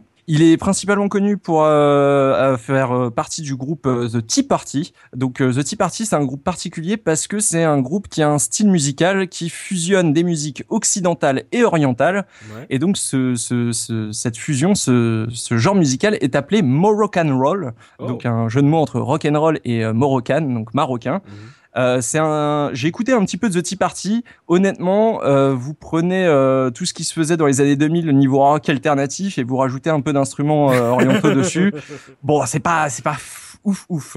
Mais par contre, je dois avouer que sur la sur la soundtrack, ça marche très bien parce que bah, Mhm. les guitares rock euh, accentuent vraiment l'action dans les combats, et donc cette envie de, de faire styliser, de de de- d'utiliser tous les mouvements du prince, parce que c'est vraiment une BO très film d'action. euh, euh, ça marche très très bien. Donc comme, euh, comme chanson, je vous ai choisi une seule chanson. Il n'y aura pas de medley cette fois-ci. Euh, c'est le générique de fin. Ah. Et alors pourquoi je l'ai choisi? Parce que c'est un, voilà Time Only Knows, donc euh, seul le temps sait. Euh, c'est une chanson qui est chantée. Euh, c'est un générique de fin chanté comme comme un film par exemple ou quoi. Donc encore on rejoint Comme Final Fantasy Écriture de l'esprit avec Lara Fabian? Par exemple. Euh, Alors là, on n'a pas, on n'a pas Lara Fabian, on a Cindy Gomez. Donc c'est une chanteuse, actrice, mannequin canadienne qui a pas fait grand chose de notable, mais quand même C'est la mère de Selena Gomez. pe- peut-être, sans doute. Non, c'est une blague. je sais pas, j'en sais absolument rien, mais ce que je sais par contre, c'est que c'est pas sa seule apparition dans le monde du jeu vidéo. Ah. Euh, à la même époque, c'est euh, une des premières euh, chanteuses pop à être apparue dans un jeu euh, sur Engage. voilà. Elle est, Oh, dis donc. Alors, ça aurait été bien si ça, ça avait pu être la première apparue dans un jeu, mais malheureusement, il fallait préciser sur Sur Engage. Oui. Donc, euh, elle est, euh, elle est apparue dans le jeu Dance Fabulous euh, sur Engage, euh, un jeu mémorable, hein, n'est-ce pas, qui était un jeu de danse et dans lequel on pouvait un- un- importer euh, un petit avatar de Cindy Gomez, qui devait sans doute être connu à l'époque, mais euh, ce n'est pas le cas aujourd'hui. Et donc voilà, euh, Time Only Knows, une, euh, donc composée par Stuart Chatwood, euh, chantée, interprétée par Cindy Gomez, et euh, qui est une très belle chanson que j'aime beaucoup. Bah, on va s'écouter ça tout de suite et on se retrouve après pour la revue de presse de Sobekun. À tout de suite.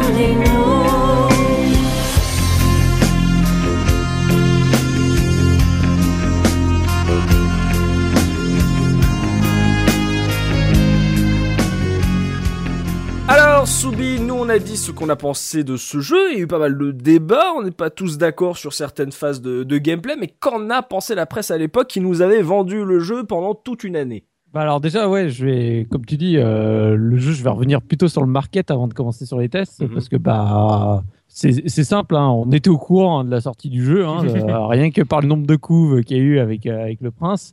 Euh, voilà, Ubi avait pas besoin de faire beaucoup d'efforts derrière en termes de pub ou autre, mais ils ont quand même sorti déjà une pub à la télé. Alors j'en parle, je vous invite à aller, on remettra le lien sur le site de ina.fr. Ouais. Je vous invite à aller la revoir si jamais vous vous la connaissiez pas, faut, faut y jeter un coup d'œil parce que donc en gros la, bah, la, la- la pub c'est avec un, un super DJ qui fait du scratch.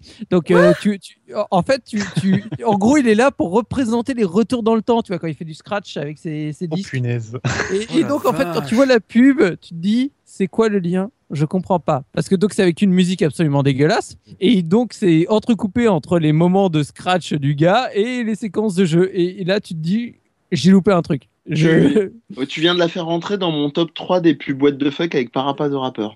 Ah, voilà, bah, Sauf que Parapaz de rappeur, ça, c'était, ça devait être drôle, j'imagine, contrairement à celle-là. voilà, bah celle-là, je- elle, fait, elle- elle fait pleurer, hein, sincèrement. euh, mais allez la voir. Parce que ça, franchement, euh, tu... si t'imaginais une pub pour Prince of Persia, bah, tout sauf ça. Sauf si t'as pris de la cocaïne avant. Ouais, peut-être. Et donc après, bah, il y avait quand même, euh, et pas une, il y avait des pubs dans le- les magazines, puisqu'en fait, il y a eu plusieurs versions, où en fait, tout était basé sur bah, la features du retour dans le temps, où en fait, bah, tu avais des illustrations dans le prin- euh, du prince dans une situation désespérée, qui variait donc selon la pub. Donc par exemple, tu en as une où il est au bord d'une falaise en train de chuter avec un ennemi devant lui qui est prêt à le, à le trancher en deux. Et Ouais. tu avais donc un, un petit titre euh, avec écrit voix sans issue, point d'interrogation, et après avec un, un bullet point euh, où on te mettait euh, je vais m'écraser au sol, je vais me faire trancher euh, la tête par la brute devant moi, ou troisième option qui est cochée, grâce à la maîtrise du temps, je reviens en arrière et je lui règle son compte. Et donc tu en avais différentes comme ça, j'en connais au moins deux, il y avait peut-être même d'autres encore. Ça fait- un peu laborieux comme comme co- communication, je trouve. Un peu. moi, je trouve ça un peu un peu un peu lourdingue la manière. Ouais, de- mais franchement, la pub, elle est, elles sont plutôt esthétiques, en tout cas Ah, les pubs bon. Euh, Donc, euh, franchement, alors après, c'est c'est les pubs qui sont sorties quelques mois après la sortie du jeu, donc c'est celle où on te rajoute toutes les notes Ah, euh, de tous les Ouais, magazines oui. avec les citations et compagnie. Mm. Et quand même, le petit truc mignon du bas de la pub que je n'ai pas pu m'empêcher de, de noter, c'est tu as un magnifique logo FHM avec écrit abonnez-vous à FHM et recevez un CD collector de Prince of Persia. Oh merde Oh, je suis passé à côté Oh, Oh Oh, là là je, suis, je suis déception. Voilà, et ben, je me demande bien la gueule du CD collector fourni par FHM. Il n'y avait pas des trucs euh, pour vendre FHM du style euh, pour avoir des, des abdos aussi saillants, pour avoir un six-pack aussi saillant que ceux du prince, euh, abonnez-vous. Et il y avait un poster Tyrell de Farah. Donc euh, maintenant, je vais revenir donc sur les, les tests de la, de la presse. Alors, bah, il faut savoir que le jeu a eu des, des petites notes. hein, si on reprend juste les, les, les- les agrégateurs comme euh, Game Ranking ou Metacritic, on se retrouve donc version euh, PS2, GameCube, Xbox. euh, on est euh, à chaque fois euh, 91,5, 92, 92,6. euh, donc, euh, en gros, c'est à chaque fois c'est la version Xbox qui a la meilleure note, mais on est autour des 92 quoi qu'il arrive. Donc, Mhm. excellente note. Les versions PC sont légèrement en retrait avec un 89. Bon, D'accord. En général, les PC sont toujours moins bien notés. Hein, je sais pas pourquoi. hein. Euh, euh, Parce que les PCistes, euh, les testeurs sont PC sont rageux. C'est ça, sont des blasés. Et donc, bah, bah, par chez nous, on se retrouve donc avec bah, chez les magazines papier. Alors, j'ai pas pu tous les retrouver, mais j'ai les notes. Euh, on a Joypad avec un 9 sur 10. On a le PlayStation 2 Magazine avec un 9 sur 10. On a Jeux vidéo Mag avec un 17 sur 20. On a Console Plus avec 96%. On a Joystick avec 9 sur 10. Et Ah du oui. côté internet, et ben, on a jeuxvideo.com avec un magnifique 19 sur 20. Et Gamecult avec un 9 sur 10 Select. Donc voilà, c'est le la jeu, Oula, ah oui. Donc le jeu a pas du tout été apprécié à sa sortie. Ah ouais, grosse sortie en tout cas française, tout le monde l'a acclamé. Hein. Voilà, donc euh, je, je vais pas, comme d'hab, je vais essayer de, de rester assez succinct dans, dans les tests parce que là, pour le coup, en plus, il y a pléthore. Euh, chez Console Plus, bah, en fait, tous les tests sont faits à peu près sur le même, euh, sur le même schéma. Euh, donc un, un petit historique bref sur la licence, hein, tant qu'à faire, euh, ça, ça mange pas de pain, ça fait Ça prend un paragraphe. voilà. Donc euh, on rappelle Prince of Persia, on rappelle l'échec de du celui de 99 euh, qui a fait bien mal à tout le monde. Et puis après donc euh, paragraphe sur l'histoire, pareil, ça mange pas de pain. Et puis après bah hop c'est parti sur euh, donc euh, bah, les- le descriptif de tout ce qui est phase de plateforme, les combats, les spécialités de des pouvoirs. Donc là-dessus euh, assez générique. hein, tous les tests sont vraiment quasiment euh, écrits de la même façon. Et euh, donc, bah, chez Console Plus, je vais vous lire l'avis euh, bah, des deux testeurs du jeu. Alors, l'avis de Connie, Prince of Persia, c'est du fun, du bonheur, de la joie, enfin tout ça. Dès les premières secondes, j'ai été bluffé par la qualité du graphisme et de l'animation. Quel style ce prince? Il faut vraiment le voir bouger pour le croire. Niveau gameplay, c'est l'extase. Les séquences de plateforme paraissent compliquées, mais la précision des mouvements du prince est telle que l'on s'en sort aisément. On enchaîne saut, salto et autres courses sur les murs sans le moindre problème. Sa panoplie de mouvements est également très impressionnante et expédie les les Lara, Indy et autres shinobi à l'hospice. La possibilité de revenir Shinobi, carrément. ah ouais. hein. La possibilité de revenir dans le temps est géniale et superbement réalisée. Certainement le meilleur jeu de l'année, un incontournable absolu. Donc voilà, donc euh, l'avis. Euh, l'année.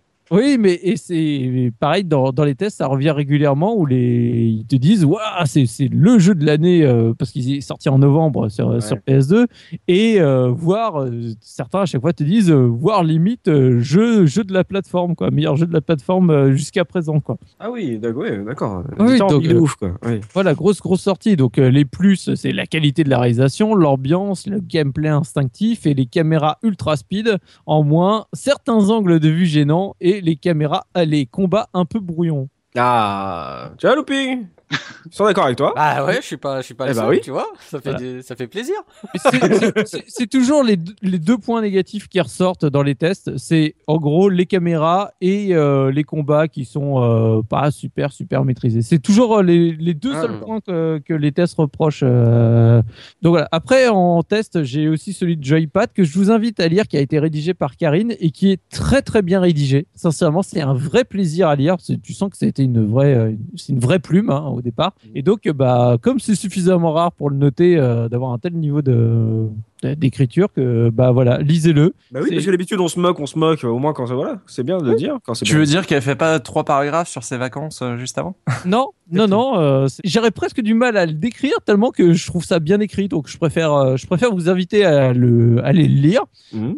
tout ce dont elle parle, c'est exactement la même chose qu'on a déjà parlé, la même chose que dans le, le test d'avant, mais euh, voilà, en bien écrit et avec bah, des petites choses qui vont un peu plus loin, comme je parlais de l'évolution du personnage, avec euh, bah, son évolution physique, etc. Tout ça, elle en parle euh, Ah. dans, dans son test. Donc c'est un vrai test abouti. euh, pour le, pour le coup, c'est mon test fétiche de tous ceux que j'ai lus euh, pour cette revue de presse.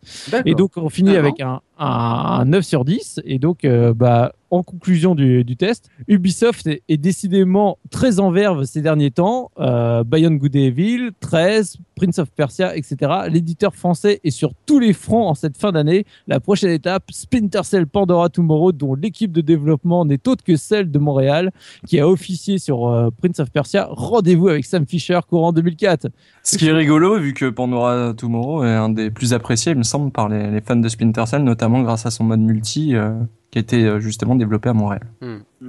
Voilà, donc ça c'était le, le test chez, chez Joypad. Et d'ailleurs, je, je, je tiens à dire que c'est un test qui cite Blinks. Donc, euh, Ah bah merci voilà. D'ailleurs, un, un tout petit mot sur Blinks. À l'époque, Blinks se vendait euh, comme étant le seul jeu où tu pouvais retourner dans le temps parce que la Xbox avait un disque dur. Prince of Persia arrivait genre un ou deux ans après à tout ruiner, mais c'était quand même marrant. C'est ça. Oui, mais c'était le premier jeu 5D, Blinks. Hein. Alors, 4D, voilà. 4D, ils avaient dit 4D. Ah, 4D Je croyais que c'était 5 dans ma- Oh. Vois, j'en- ai rajouté un. Et donc, le... oui, alors, juste, euh, ouais, le test Joypad, comme je disais, le- une nouvelle fois, le, le seul reproche qu'on lui fait dans le test, c'est les caméras. De, de nouveau, on, en, on en revient toujours à ce point-là. Et donc, après, chez Joystick, bah, pareil, euh, on- toujours, toujours sur la même base. Donc, on te raconte l'histoire, machin, da, da, da. Alors, le truc qui est rigolo dans ce test-là, c'est que comme le, le prince, il a, il a pas de nom, euh, ça avait l'air de gêner la personne. Alors, du coup, il a décidé de l'appeler lui-même. euh, donc, il lui a, il l'a appelé Georges Babouche. Oh là, c'est fin. Voilà, et donc du coup pendant tout le test, il va dire bon bah Georges il fait ça, Georges il fait ci. euh. donc j'ai trouvé ça très très bizarre, comme s'il pouvait pas juste mettre le prince, comme si ça a été. Eh oui. On croirait du lagaffe. Et on se demande pourquoi la presse papier est morte. Ouais. Donc voilà, et donc euh, le, aussi le, le petit truc qui m'a fait également sourire dans le test, c'est à la fin il te, il te termine quand même en disant euh, bon la durée de vie elle est un peu courte, euh, en gros euh, bon si, si tu joues bien t'en as vraiment pour 15 heures maximum. Et là tu fais ouais bah purée, moi j'ai pas mis autant de temps et pourtant euh, ouais, il jouait avec des babous chemins, c'est pour ça. Bien joué. Tiens, c'est- un, peu- voilà. c'est un peu fort. Donc, Voilà. il n'y a pas eu, euh, y a pas vraiment eu de mauvais tests. Il y a personne qui a dit, ouais, celui-là, Ah, mauvais non, non, reboot, non. quoi. Ouais, c'est non, vraiment te- dithyrambique de. Voilà, vraiment dithyrambique. Et par exemple, chez Joystick, ils font tout un, un paragraphe sur la partie graphique où ils insistent encore plus que les autres parce qu'ils disent vraiment, techniquement, euh, c'était vraiment euh, impressionnant d'un point de vue graphique sur PC. Tous les effets de lumière, particules, machin et compagnie. Euh, en fait, ce qu'il a apprécié, c'était le fait que on était à une époque où on allait justement dans la surenchère euh, Ouais. d'effets de partout. Et ce qu'il apprécie énormément dans le jeu, c'est justement le fait de l'utiliser juste ce qu'il faut, tu vois, pour que ce soit Mhm. subtil, pour que ce soit poétique. Et ça, n'empêche pas que les effets sont là, mais du coup, elles sont utilisées intelligemment. Et donc, il le souligne. Et, euh, et je suis totalement d'accord avec lui. Donc voilà, donc euh, c'est un jeu qui a été très peu apprécié à sa sortie. C'est pour ça que d'ailleurs, je l'attendais Day One sur sa version Xbox. hein, J'étais à peine hypé euh, à la suite de, on va dire, de la lecture de ces différents tests. Ouais, on est jeu attendu et là, quand on regarde la revue de presse, il mentionne souvent jeu de l'année. Donc, comme quoi, pour une année aussi énorme que 2003 avec autant de sorties, dire jeu de l'année, c'est pas n'importe quoi. C'est pas, c'est pas par défaut, quoi. Donc, euh, si vous n'avez pas aimé le jeu euh, comme Looping, n'hésitez pas à nous dire pourquoi justement. Ou si vous avez été hypé comme Soubi, bah, n'hésitez pas à nous partager justement vos retours sur le jeu dans les commentaires. On va pouvoir passer aux anecdotes avec Biscotte, histoire de voir si on a oublié des choses sur ce jeu, Biscotte. Oui, alors on a oublié deux trois trucs. Enfin, euh, je vais je vais essayer de de pas redire ce qu'on a ce qu'on a déjà dit. Euh, donc on en- on a parlé du moteur euh, le moteur Jade le Jade Engine donc qui fait référence à Jade de Beyond Good and Evil. Et euh, bah, ce moteur a été utilisé jusqu'en 2010 et le dernier jeu qui a été euh, utilisé pour euh, qui a été utilisé c'est euh, Prince of Persia les sables oubliés pour la, la version euh, Wii et PSP. C'était le jeu. Ah, ah, ouh, Ah la vache, oui, d'accord. Oui, ah oui, c'est spécifique. Oui, sur le coup, j'ai la vache, il a été utilisé sur la PS3. qui, d'ailleurs, euh, cette version sur Wii est le meilleur euh, épisode des, des Sables du Temps après le premier. Pour l'avoir fait, euh, ouais, ouais. Autant le 2 et le 3, euh, c'est très. Voilà, mais là, ils reviennent vraiment aux bases. Ah, les, sables, les sables oubliés, je l'ai fait sur PS3, c'est un excellent jeu. hein. Bah, sur Oui. PS3, je sais pas, mais la version Wii est très très différente et reprend vraiment une DA très colorée comme on Ah. le trouvait dans le premier. D'accord. La vache, le Jade Engine tournait sur PSP. Il a été Ah, rentabilisé le moteur. hein. Ah bah oui, tu m'étonnes. hein, je veux dire, euh, heureusement qu'on n'a pas attendu BG2 pour l'avoir, mais euh, donc euh, d'accord, version Wii et PSP de Sable oublié. Ok. Voilà. Euh, on ne l'a pas précisé, mais le directeur créatif de, de Prince of Persia, c'est Patrice Désilé. Le seul Qui a-. Voilà, oui, qui a bossé euh, après donc sur euh, sur les Assassin's Creed, mais c'est pas ses seuls jeux qui, qui parlent du voyage dans le temps. Le premier jeu sur le, sur lequel il a bossé voy- parlait aussi du, du voyage dans le temps puisqu'il s'appelle Hype euh, the Time Quest et qui met en scène un Playmobil chevalier qui remonte le temps. Mm. Avec euh, un personnage avec le, le meilleur nom de, de personnage de jeu vidéo qui s'appelle Gougoud. Et euh, Comment tu viens de me hype là dis. Hype good. Oh la vache. Et en fait, je le savais pas à l'époque, mais j'ai fait ce jeu. Oui, je, je, Non. je reconnais, Oh. j'avoue. Non. Il y, a- il y a une époque sur PC, je jouais à tout et n'importe quoi, et Ah, euh, bon, donc j'ai quoi et j'ai fait. Mais en fait, il est pas euh, dans mes souvenirs, il n'était pas si euh, si injouable que ça et si inintéressant. Même si en fait le, le chevalier voyageait dans le temps, mais il voyageait que dans le temps médiéval en fait. Donc euh, l'époque ne changeait pas beaucoup. Re- re- redis le nom là parce que je vais taper directement sur Google là, ça m'intéresse de voir. Donc c'est Hype, donc H Y P E, The euh, Time Quest. Voilà. Et c'était un jeu jeu qui était, c'était un jeu qui était sorti à l'époque euh, par Playmobil, enfin, espèce de Playmobil, euh, et j'ai l'impression que ça faisait concurrence à, au fameux Lego Island qui sortait à peu près à la même époque. Ouais, Oui, et là, d'un seul coup, j'ai un flash, j'entends dire, mais pourquoi Biscotte a joué à ça? Et je me suis rappelé qu'un des jeux préférés de Biscotte, c'était jeu Ben, le Biscotte joue à des jeux de marque. Euh, Biscotte est un, est un joueur de boîte de céréales, en fait. je, je ne répondrai pas. Je ne répondrai pas. Je continue ma chronique, c'est tout. vas-y, vas-y, vas-y. Euh, donc en fait, euh, on en a parlé un petit peu au début de, de l'émission. Euh, une démo du jeu avait été présentée à l'E3 donc euh, de 2003 et bah, le, le jeu avait cartonné et ils avaient décidé de sortir le, le jeu à Noël alors que la démo de l'E3 ne représentait qu'un trentième du jeu. Ah ouais. Et euh, bah, ils ont fait, ils ont dû faire des coupes dans le jeu, donc euh, Quand, c'est quand pour tu ça dis ils ont décidé de le sortir à Noël, tu veux dire euh, Yves Guillemot a décidé de le sortir à Noël? Oh bah c'est pas les développeurs qui ont décidé, c'est sûr. Euh, donc c'est pour ça en fait qu'on a une, une Farah qui est euh, qui est un petit peu transparente et qui, qui est un peu statique. C'est que l'IA de, de, de Farah et des ennemis a été un petit peu un petit peu zappé pour euh, pour sortir le jeu en temps et en heure. Ah, dommage. Euh, D'ailleurs, en fait, il y a des créatures qui ont disparu aussi. Euh, dans, dans le post-mortem, il parlait de Sand Tiger, donc des tigres de, de sable. Ah, dommage. Parce que Ça, ça, ça donne envie. Mmh. Et, euh, et d'un boss, un griffon, Mm. qui, euh, qui en fait a maintenant, enfin, qui est apparu dans, dans la suite de, Prince of Persia, euh, l'âme du guerrier. Qui était Ils un ont très bon utilisé- boss. Ils ont utilisé, bah, je sais pas, j'ai pas fait. euh, Si, si, c'est un bon souvenir. j'en ai un bon souvenir. D'ailleurs, dans les phases de, de debug, il y avait un bug qui était assez, assez rigolo, c'est que quand le prince remontait dans le temps, les ennemis et Farah ne s'occupaient plus du prince. C'est-à-dire que tu pouvais en fait remonter dans le temps et après les ennemis, bah, ils te, ils te... Et il savait plus que t'étais là Voilà. Ah merde, dommage. Donc c'est un bug en fait qui a, qui a été euh, apparemment très très compliqué à, à corriger puisque euh, tout, tout ce qui était lié en fait au, au retour dans le temps, euh, bah, ça, ça engendrait pas mal pas mal de bugs. Tu m'étonnes. Comme l'avait dit, euh, comme l'avait dit Punky, euh, dire, la PS2 elle avait pas de disque dur, euh, donc il devait utiliser la RAM pour, euh, on va dire, revenir dans le temps. Donc c'est c'est hyper limité. C'est, on va dire, c'est un coup de, c'est un coup de maître technique qu'ils ont fait de réussir à nous faire revenir en arrière. Ça veut dire que le- la console tout le temps, elle enregistre les 8 secondes que t'as déjà fait, tu vois. Elle enregistre les inputs, mais ouais, c'est déjà une, c'est déjà une, Une prouesse. une prouesse en soi, effectivement. Impressionnant, C'est impressionnant ça. Mm. Alors on en a parlé euh, aussi, euh, le, le, le prince euh, se déshabille en fait on va dire pendant le jeu. Au début il est, hab- il est habillé normalement, enfin en, en prince on va dire. Et, et petit à petit il perd des, des bouts de vêtements jusqu'à jusqu'à arriver à être à torse nu. Et il y a une cinématique au début du jeu où le, le- prince, quand on, quand on commence le jeu, il a une espèce de coiffe.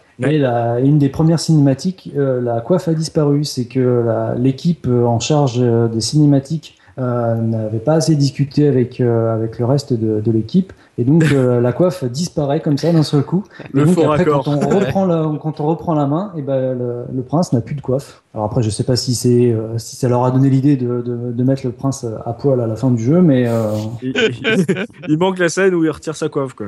voilà. Donc euh, on en a parlé. Donc le jeu est sorti sur plusieurs versions. Chaque euh, chaque version, donc là sur Xbox et euh, GameCube, on pouvait débloquer le premier niveau du premier Prince of Persia en version euh, version 3D. Ouais. Oh. Il est dans une salle secrète, je crois. euh. Ouais, tout à fait.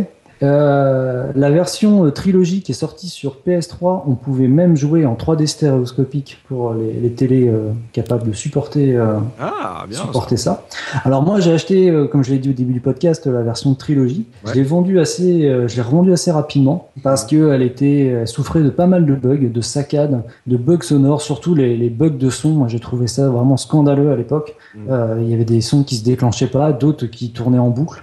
Ah ouais, c'est bizarre parce que moi j'ai fait la... ça a peut-être été patché parce que justement j'ai fait la version trilogie et, et c'était impeccable quoi. Ouais, bah ça, il y a sûrement eu un patch euh, qui est sorti depuis, mais moi, que je l'avais acheté, bah, je crois que je l'avais acheté à, à la sortie, euh, pour- histoire de me refaire les trois. Et euh, c'était, c'était proprement scandaleux. Et, et certains, Ils justement, avaient perdu le code source. hein, et euh, certains effets de flou aussi euh, avaient, avaient disparu, et on avait une image un peu plus, un peu plus nette et un peu, un peu moins agréable. Ah, d'accord. Euh, la version GameCube, euh, donc, euh, il y a le jeu qui est sorti sur GBA. Et Ouais. euh, si on branchait le- la GBA avec le jeu dedans euh, sur la GameCube, avec le, le link euh, prévu à cet effet, on pouvait remonter automatiquement euh, l'énergie euh, du prince. Oh, la triche. Ah le Enfin, cheat code. cheat. C'est à ce moment-là qu'ils ont décidé d'inventer les amiibo en fait. C'est ça. Ouais. Ah, la gruge. Et euh, il y a un pack euh, qui est assez rigolo qui est sorti sur GBA qui comprend euh, donc Prince of Persia Son of Time et euh, Tomb Raider The Prophecy dans un dans une même boîte donc sur une même cartouche en fait. Mm. Tomb Raider The Prophecy. Ah ouais, fallait, fallait les couler en fait. Mm. ce, qui- est marrant, c'est que le, sur GBA, il y a eu que le, que le premier Prince of Persia, Ouais. enfin le, celui-ci, Les Sables du Temps. Il n'y a pas eu les deux autres après. Ah bon? Ouais, il y a eu Non, que, ouais, y a- y a eu que le premier qui a été Il y a que adapté, le ouais. premier qui a été adapté, ouais. C'est dommage ça. Et qui ressemble, qui est en 2D, euh, pour en revenir vite fait sur ce jeu, c'est un, un jeu en 2D qui ressemble beaucoup plus au premier Prince of Persia que finalement au, Mm. à celui sur PS2, mais euh, il est intéressant aussi. Ouais, qui est, qui est vraiment très agréable à jouer. Et donc pour finir, bah, des speedruns. Alors euh, Ah. j'ai- j'ai noté deux speedruns parce que le, donc le premier euh, qui est de Tokalino, Tokaloni pardon, euh, qui est allemand et qui finit le jeu donc sans glitch en 1h31. 1h31, d'accord. Ouais. Bravo. Et euh, la version avec, euh, avec glitch qui est de, du tchèque euh, Catalyst. Mhm. Alors que c'est un record qui date euh, d'il y a 13 jours, euh, au moment où on enregistre ce podcast, et qui le fait en 37 minutes et 20 secondes. Alors ce qui est intéressant, c'est que les Ouais. glitches euh, ont lieu pendant justement le rewind, le retour dans le temps. Alors euh, on mettra peut-être le, lien de la vidéo, parce que c'est intéressant, s'il y a des moments où il va se mettre à sauter sur place, à faire des, gestes, tourner sur lui-même, se mettre en vue euh, caméra à la première personne, et après il va faire un retour dans le temps, et là le jeu va partir en sucette. Euh, le personnage va partir dans le décor, il va tomber en fait sous, le, sous le sol et réapparaître dans une autre portion de deux niveaux, et bah, c'est comme ça qu'il arrive en fait à faire un, temps de 37 minutes et 20 secondes. Ah la vache, le Gravity Gun du temps quoi. Ah, vu- j'avais vu un extrait, alors c'était pas lui, c'était un speedrun aussi. En fait, le mec se mettait devant une porte, tu sais, les, les fameuses portes qui se ferment euh, au bout d'un certain temps euh, si t'as Ouais. pas parcouru la pièce. Et le gars, justement, il se collait à la porte et il utilisait le, le, le, le pouvoir du, des sables, quoi, pour revenir en arrière. Et je sais pas exactement ce qu'il bricolait, il arrêtait pas d'appuyer, d'appuyer, d'appuyer. Et d'un coup, il était popé de l'autre côté de la porte. quoi. Ah bien ça. Euh, ouais, donc euh, bon. Du gruyère. Ouais, exactement. Et c'est tout pour les anecdotes, euh, Biscotte? C'est tout. Bon bah voilà, on mettra le, le speedrun glitch euh, dans le billet euh, du podcast. On va pouvoir parler pognon maintenant avec Looping, qui va nous dire combien ça coûte si on a envie de se refaire les sables du temps aujourd'hui. Ouais, bah alors euh, je vais demander à Mehdi si euh, combien tu serais prêt à mettre, euh, on va dire pour une version physique euh, sur PS2. Euh, alors, je, en fait, je vais donner deux prix. Je vais donner celui que je mettrais en mode euh, prix du cœur, à savoir, euh, je pourrais aller jusqu'à, je pense, 20-30 balles euh, si ça aidait à ressoutenir. Hmm. Mais bon, après, euh, ce serait dilué chez, chez Ubisoft et pas forcément chez les créas de l'époque. Mais objectivement, je pense qu'il doit se trouver entre, je serais pas étonné, entre 5 et maximum 7-10 euros. Ouais, ouais, exactement, t'es pile poil dedans, c'est ça. C'est un jeu qui ne vaut rien du tout. Ouais, parce Ah. que sûrement parce que aussi il a été édité à Ouais. des milliers et des milliers d'exemplaires forcément. Donc oui, alors que ce soit Xbox, PS2, GameCube, PC, euh, voilà, euh, même PC c'est encore moins cher. Euh, voilà, c'est 5. Franchement, si vous le trouvez à 10 euros, c'est vraiment déjà beaucoup. Euh, Mm. euh, 5 euros, ça reste un bon prix. Euh, Même le remaster doit tourner vers 10-12 balles, hein, quelque chose comme ça. hein. sur PS3 Ouais. Ah non, alors justement, euh, j'ai Ah. commencé à regarder un peu, et bah c'est un- c'est une version qui commence un peu à côté, Ah. et euh, on est plus dans les 20 euros. Ça, ok. Donc D'accord. euh, 20-25 euros, euh, je sais pas, ça a pris de la cote. hein. De toute façon, tout ce qui est trilogie sur PS3, hein, il y a pas que Prince of Persia, tout ce qui est Ratchet et Oui. compagnie, c'est en train de, de, de monter gentiment tout, tout, euh, tous ces jeux-là. Il faut se dépêcher alors. Ouais, Mm. exactement. Ou alors attendre que les, les gens euh, reviennent à la raison et que les, les prix rebaissent. Ou sinon, tu le prends en démat, puisqu'il est disponible en démat à un prix fixe qui ne montera pas Alors, sur, le, sur PS3. Il est sur Ah. Uplay aussi peut-être euh, sur euh, pour la version PC.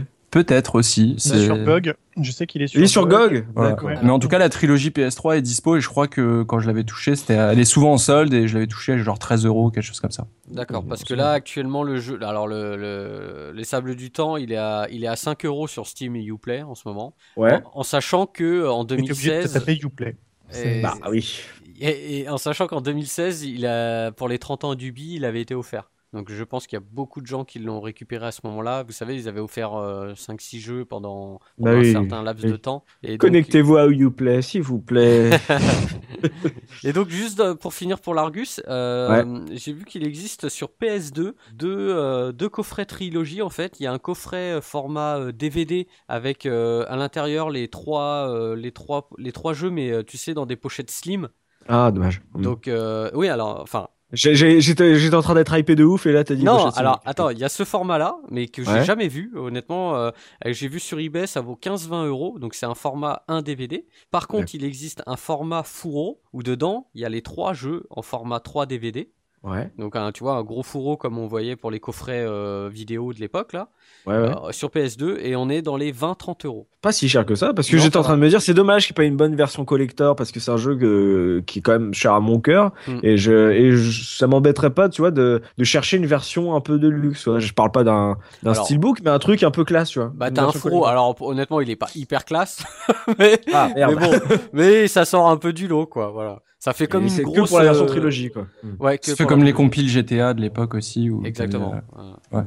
Bon, le problème, c'est que la version trilogie, tu, voilà, t'as l'âme du guerrier et t'as les deux royaumes, quoi, après. Ouais, oui, voilà. Ouais.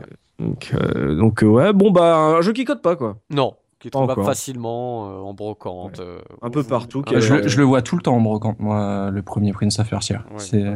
Bah, Il y avait un pack PS2 hein, qui était sorti avec le jeu aussi. ouais.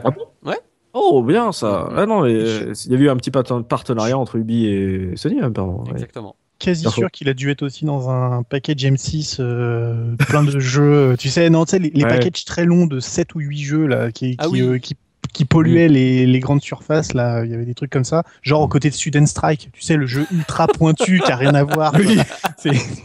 je suis quasi sûr qu'il y- qu'il a été dedans aussi à une époque. Mais euh, on l'a vu partout de toute façon, des bundles, il y en a eu, je sais pas combien de sur PC, ça a été. euh, ça, ça a pollué les baquets euh, de, de plein de plein de magasins. Mais il tourne très bien sur Windows 10, donc c'est. Voilà, Ah bon? Bah, Ah, c'est Et il y a un bah, oui, oui. super, et il y a un super euh, Ouais. fixe pour le widescreen aussi, pour tourner dans des résolutions très élevées. Ça, Et ça pour la manette, très, très? Bien. parce que moi j'ai la Alors, version a- de, BGE. Alors, euh, il y a, sur, le problème des accélérateurs de manette, il y, a un, il y a un fixe aussi qui existe. Alors pour le pour le PC de toute façon, il y a toujours une référence pour les jeux rétro, c'est PC Gaming Wiki et la page de Prince of Persia et les Sables du Temps est toujours est très bien alimentée et il y a un fixe à télécharger pour régler la la profondeur des d'accélération des manettes 360 euh, qui existe et qui peut qui permet de, de bien faire tourner. Mais bon, moi je maintiens qu'on peut très bien jouer à jeu au clavier, ça marche très bien. D'accord, merci, pour cette intervention. Bon, en tout cas, voilà, un jeu qu'on a bien apprécié. Bon, on a, on a, on a débattu sur certains, certaines parties de gameplay. Euh, la presse l'a appelé euh, limite jeu de l'année 2003, une année qui était extrêmement riche en, en jeux, en sorties, et il cote pas. Donc, si vous l'avez jamais fait, voilà, essayez. Euh, il est un peu partout, que ce soit sur PC, euh, sur euh, PS3, euh, sur le PSN, ou alors même sur les, les versions d'origine. Il code pas des masses, donc n'hésitez pas si j'ai- vous. J'ai l'impression que, en, en général, ce Prince of Persia et les Sables du Temps a été un peu oublié parce que quelques années plus tard, il y a quand même Assassin's Creed qui est sorti et qui a entre guillemets refait la révolution. Et même aujourd'hui, j'ai pas l'impression que, et malheur, euh, enfin, mon grand désarroi, j'ai l'impression que ce jeu, il a été un peu laissé de côté, oublié. Et il faut réhabiliter, les, Sables du Temps, je trouve. Non, mais euh, en tout cas, voilà, euh, ça nous fait plaisir de parler euh, de Prince of Persia. Bah, c'est là-dessus que va se terminer ce podcast consacré au sable du temps. Et vous pouvez bien sûr poursuivre la discussion avec nous dans les commentaires sur la case rétro.fr. On vous y attend si vous avez été autant hypé que nous ou si justement il y a eu, il vous a peut-être lassé ou vous êtes un peu féché dessus. N'hésitez pas à nous partager votre propre expérience de ce jeu sur les commentaires de la case rétro.fr. Merci à tous de nous avoir suivis. Merci à toi, Mehdi, d'être venu parler du jeu avec nous. Ça m'a fait extrêmement plaisir de te recevoir une nouvelle fois sur la case rétro. Et euh, je le rappelle, ton bouquin sur la bio de Souda 51 qui sort ce mois-ci en avril, euh, voilà, coécrite avec euh, Florent Gorge aux éditions Pixel Love. Je lui souhaite beaucoup de, de une longue vie et une, une belle réussite à ton, à ton livre, Mehdi. Tout est dit et plaisir partagé. Voilà. Mais merci voilà d'être venu parler de Prince of Persia avec nous, d'avoir partagé voilà ta, ta propre expérience, ta propre vision de ce jeu. Merci Mekazer pour avoir animé ce podcast, d'avoir voilà défendu. Il y a eu une petite baston en termes de gameplay. Moi, ça m'a fait beaucoup, ça m'a fait plaisir voilà de voir que on n'était pas forcément tous d'accord euh, euh, sur ce jeu, sur sa fluidité, sur son équilibre. Et en tout cas, j'espère, euh, cher que vous avez passé un bon moment avec nous, à nous écouter, à nous écouter débattre euh, de ce jeu, qu'on aura peut-être aussi réussi à faire ressurgir voilà de vieux souvenirs chez vous ou qu'on vous aura donné envie vraiment de, de l'essayer par vous-même, de vous faire votre propre idée. Merci mes caseurs. On se donne rendez-vous dans 15 jours pour un nouveau podcast de la case rétro. D'ici là, n'hésitez pas à vous abonner à notre chaîne iTunes pour ne pas rater les prochaines émissions de la case. Et si vous avez apprécié ce podcast, vous pouvez évidemment nous laisser quelques étoiles pour nous soutenir. Et d'ici là, n'oubliez pas notre slogan, le rétro gaming est l'avenir des consoles next-gen. Salut, salut Salut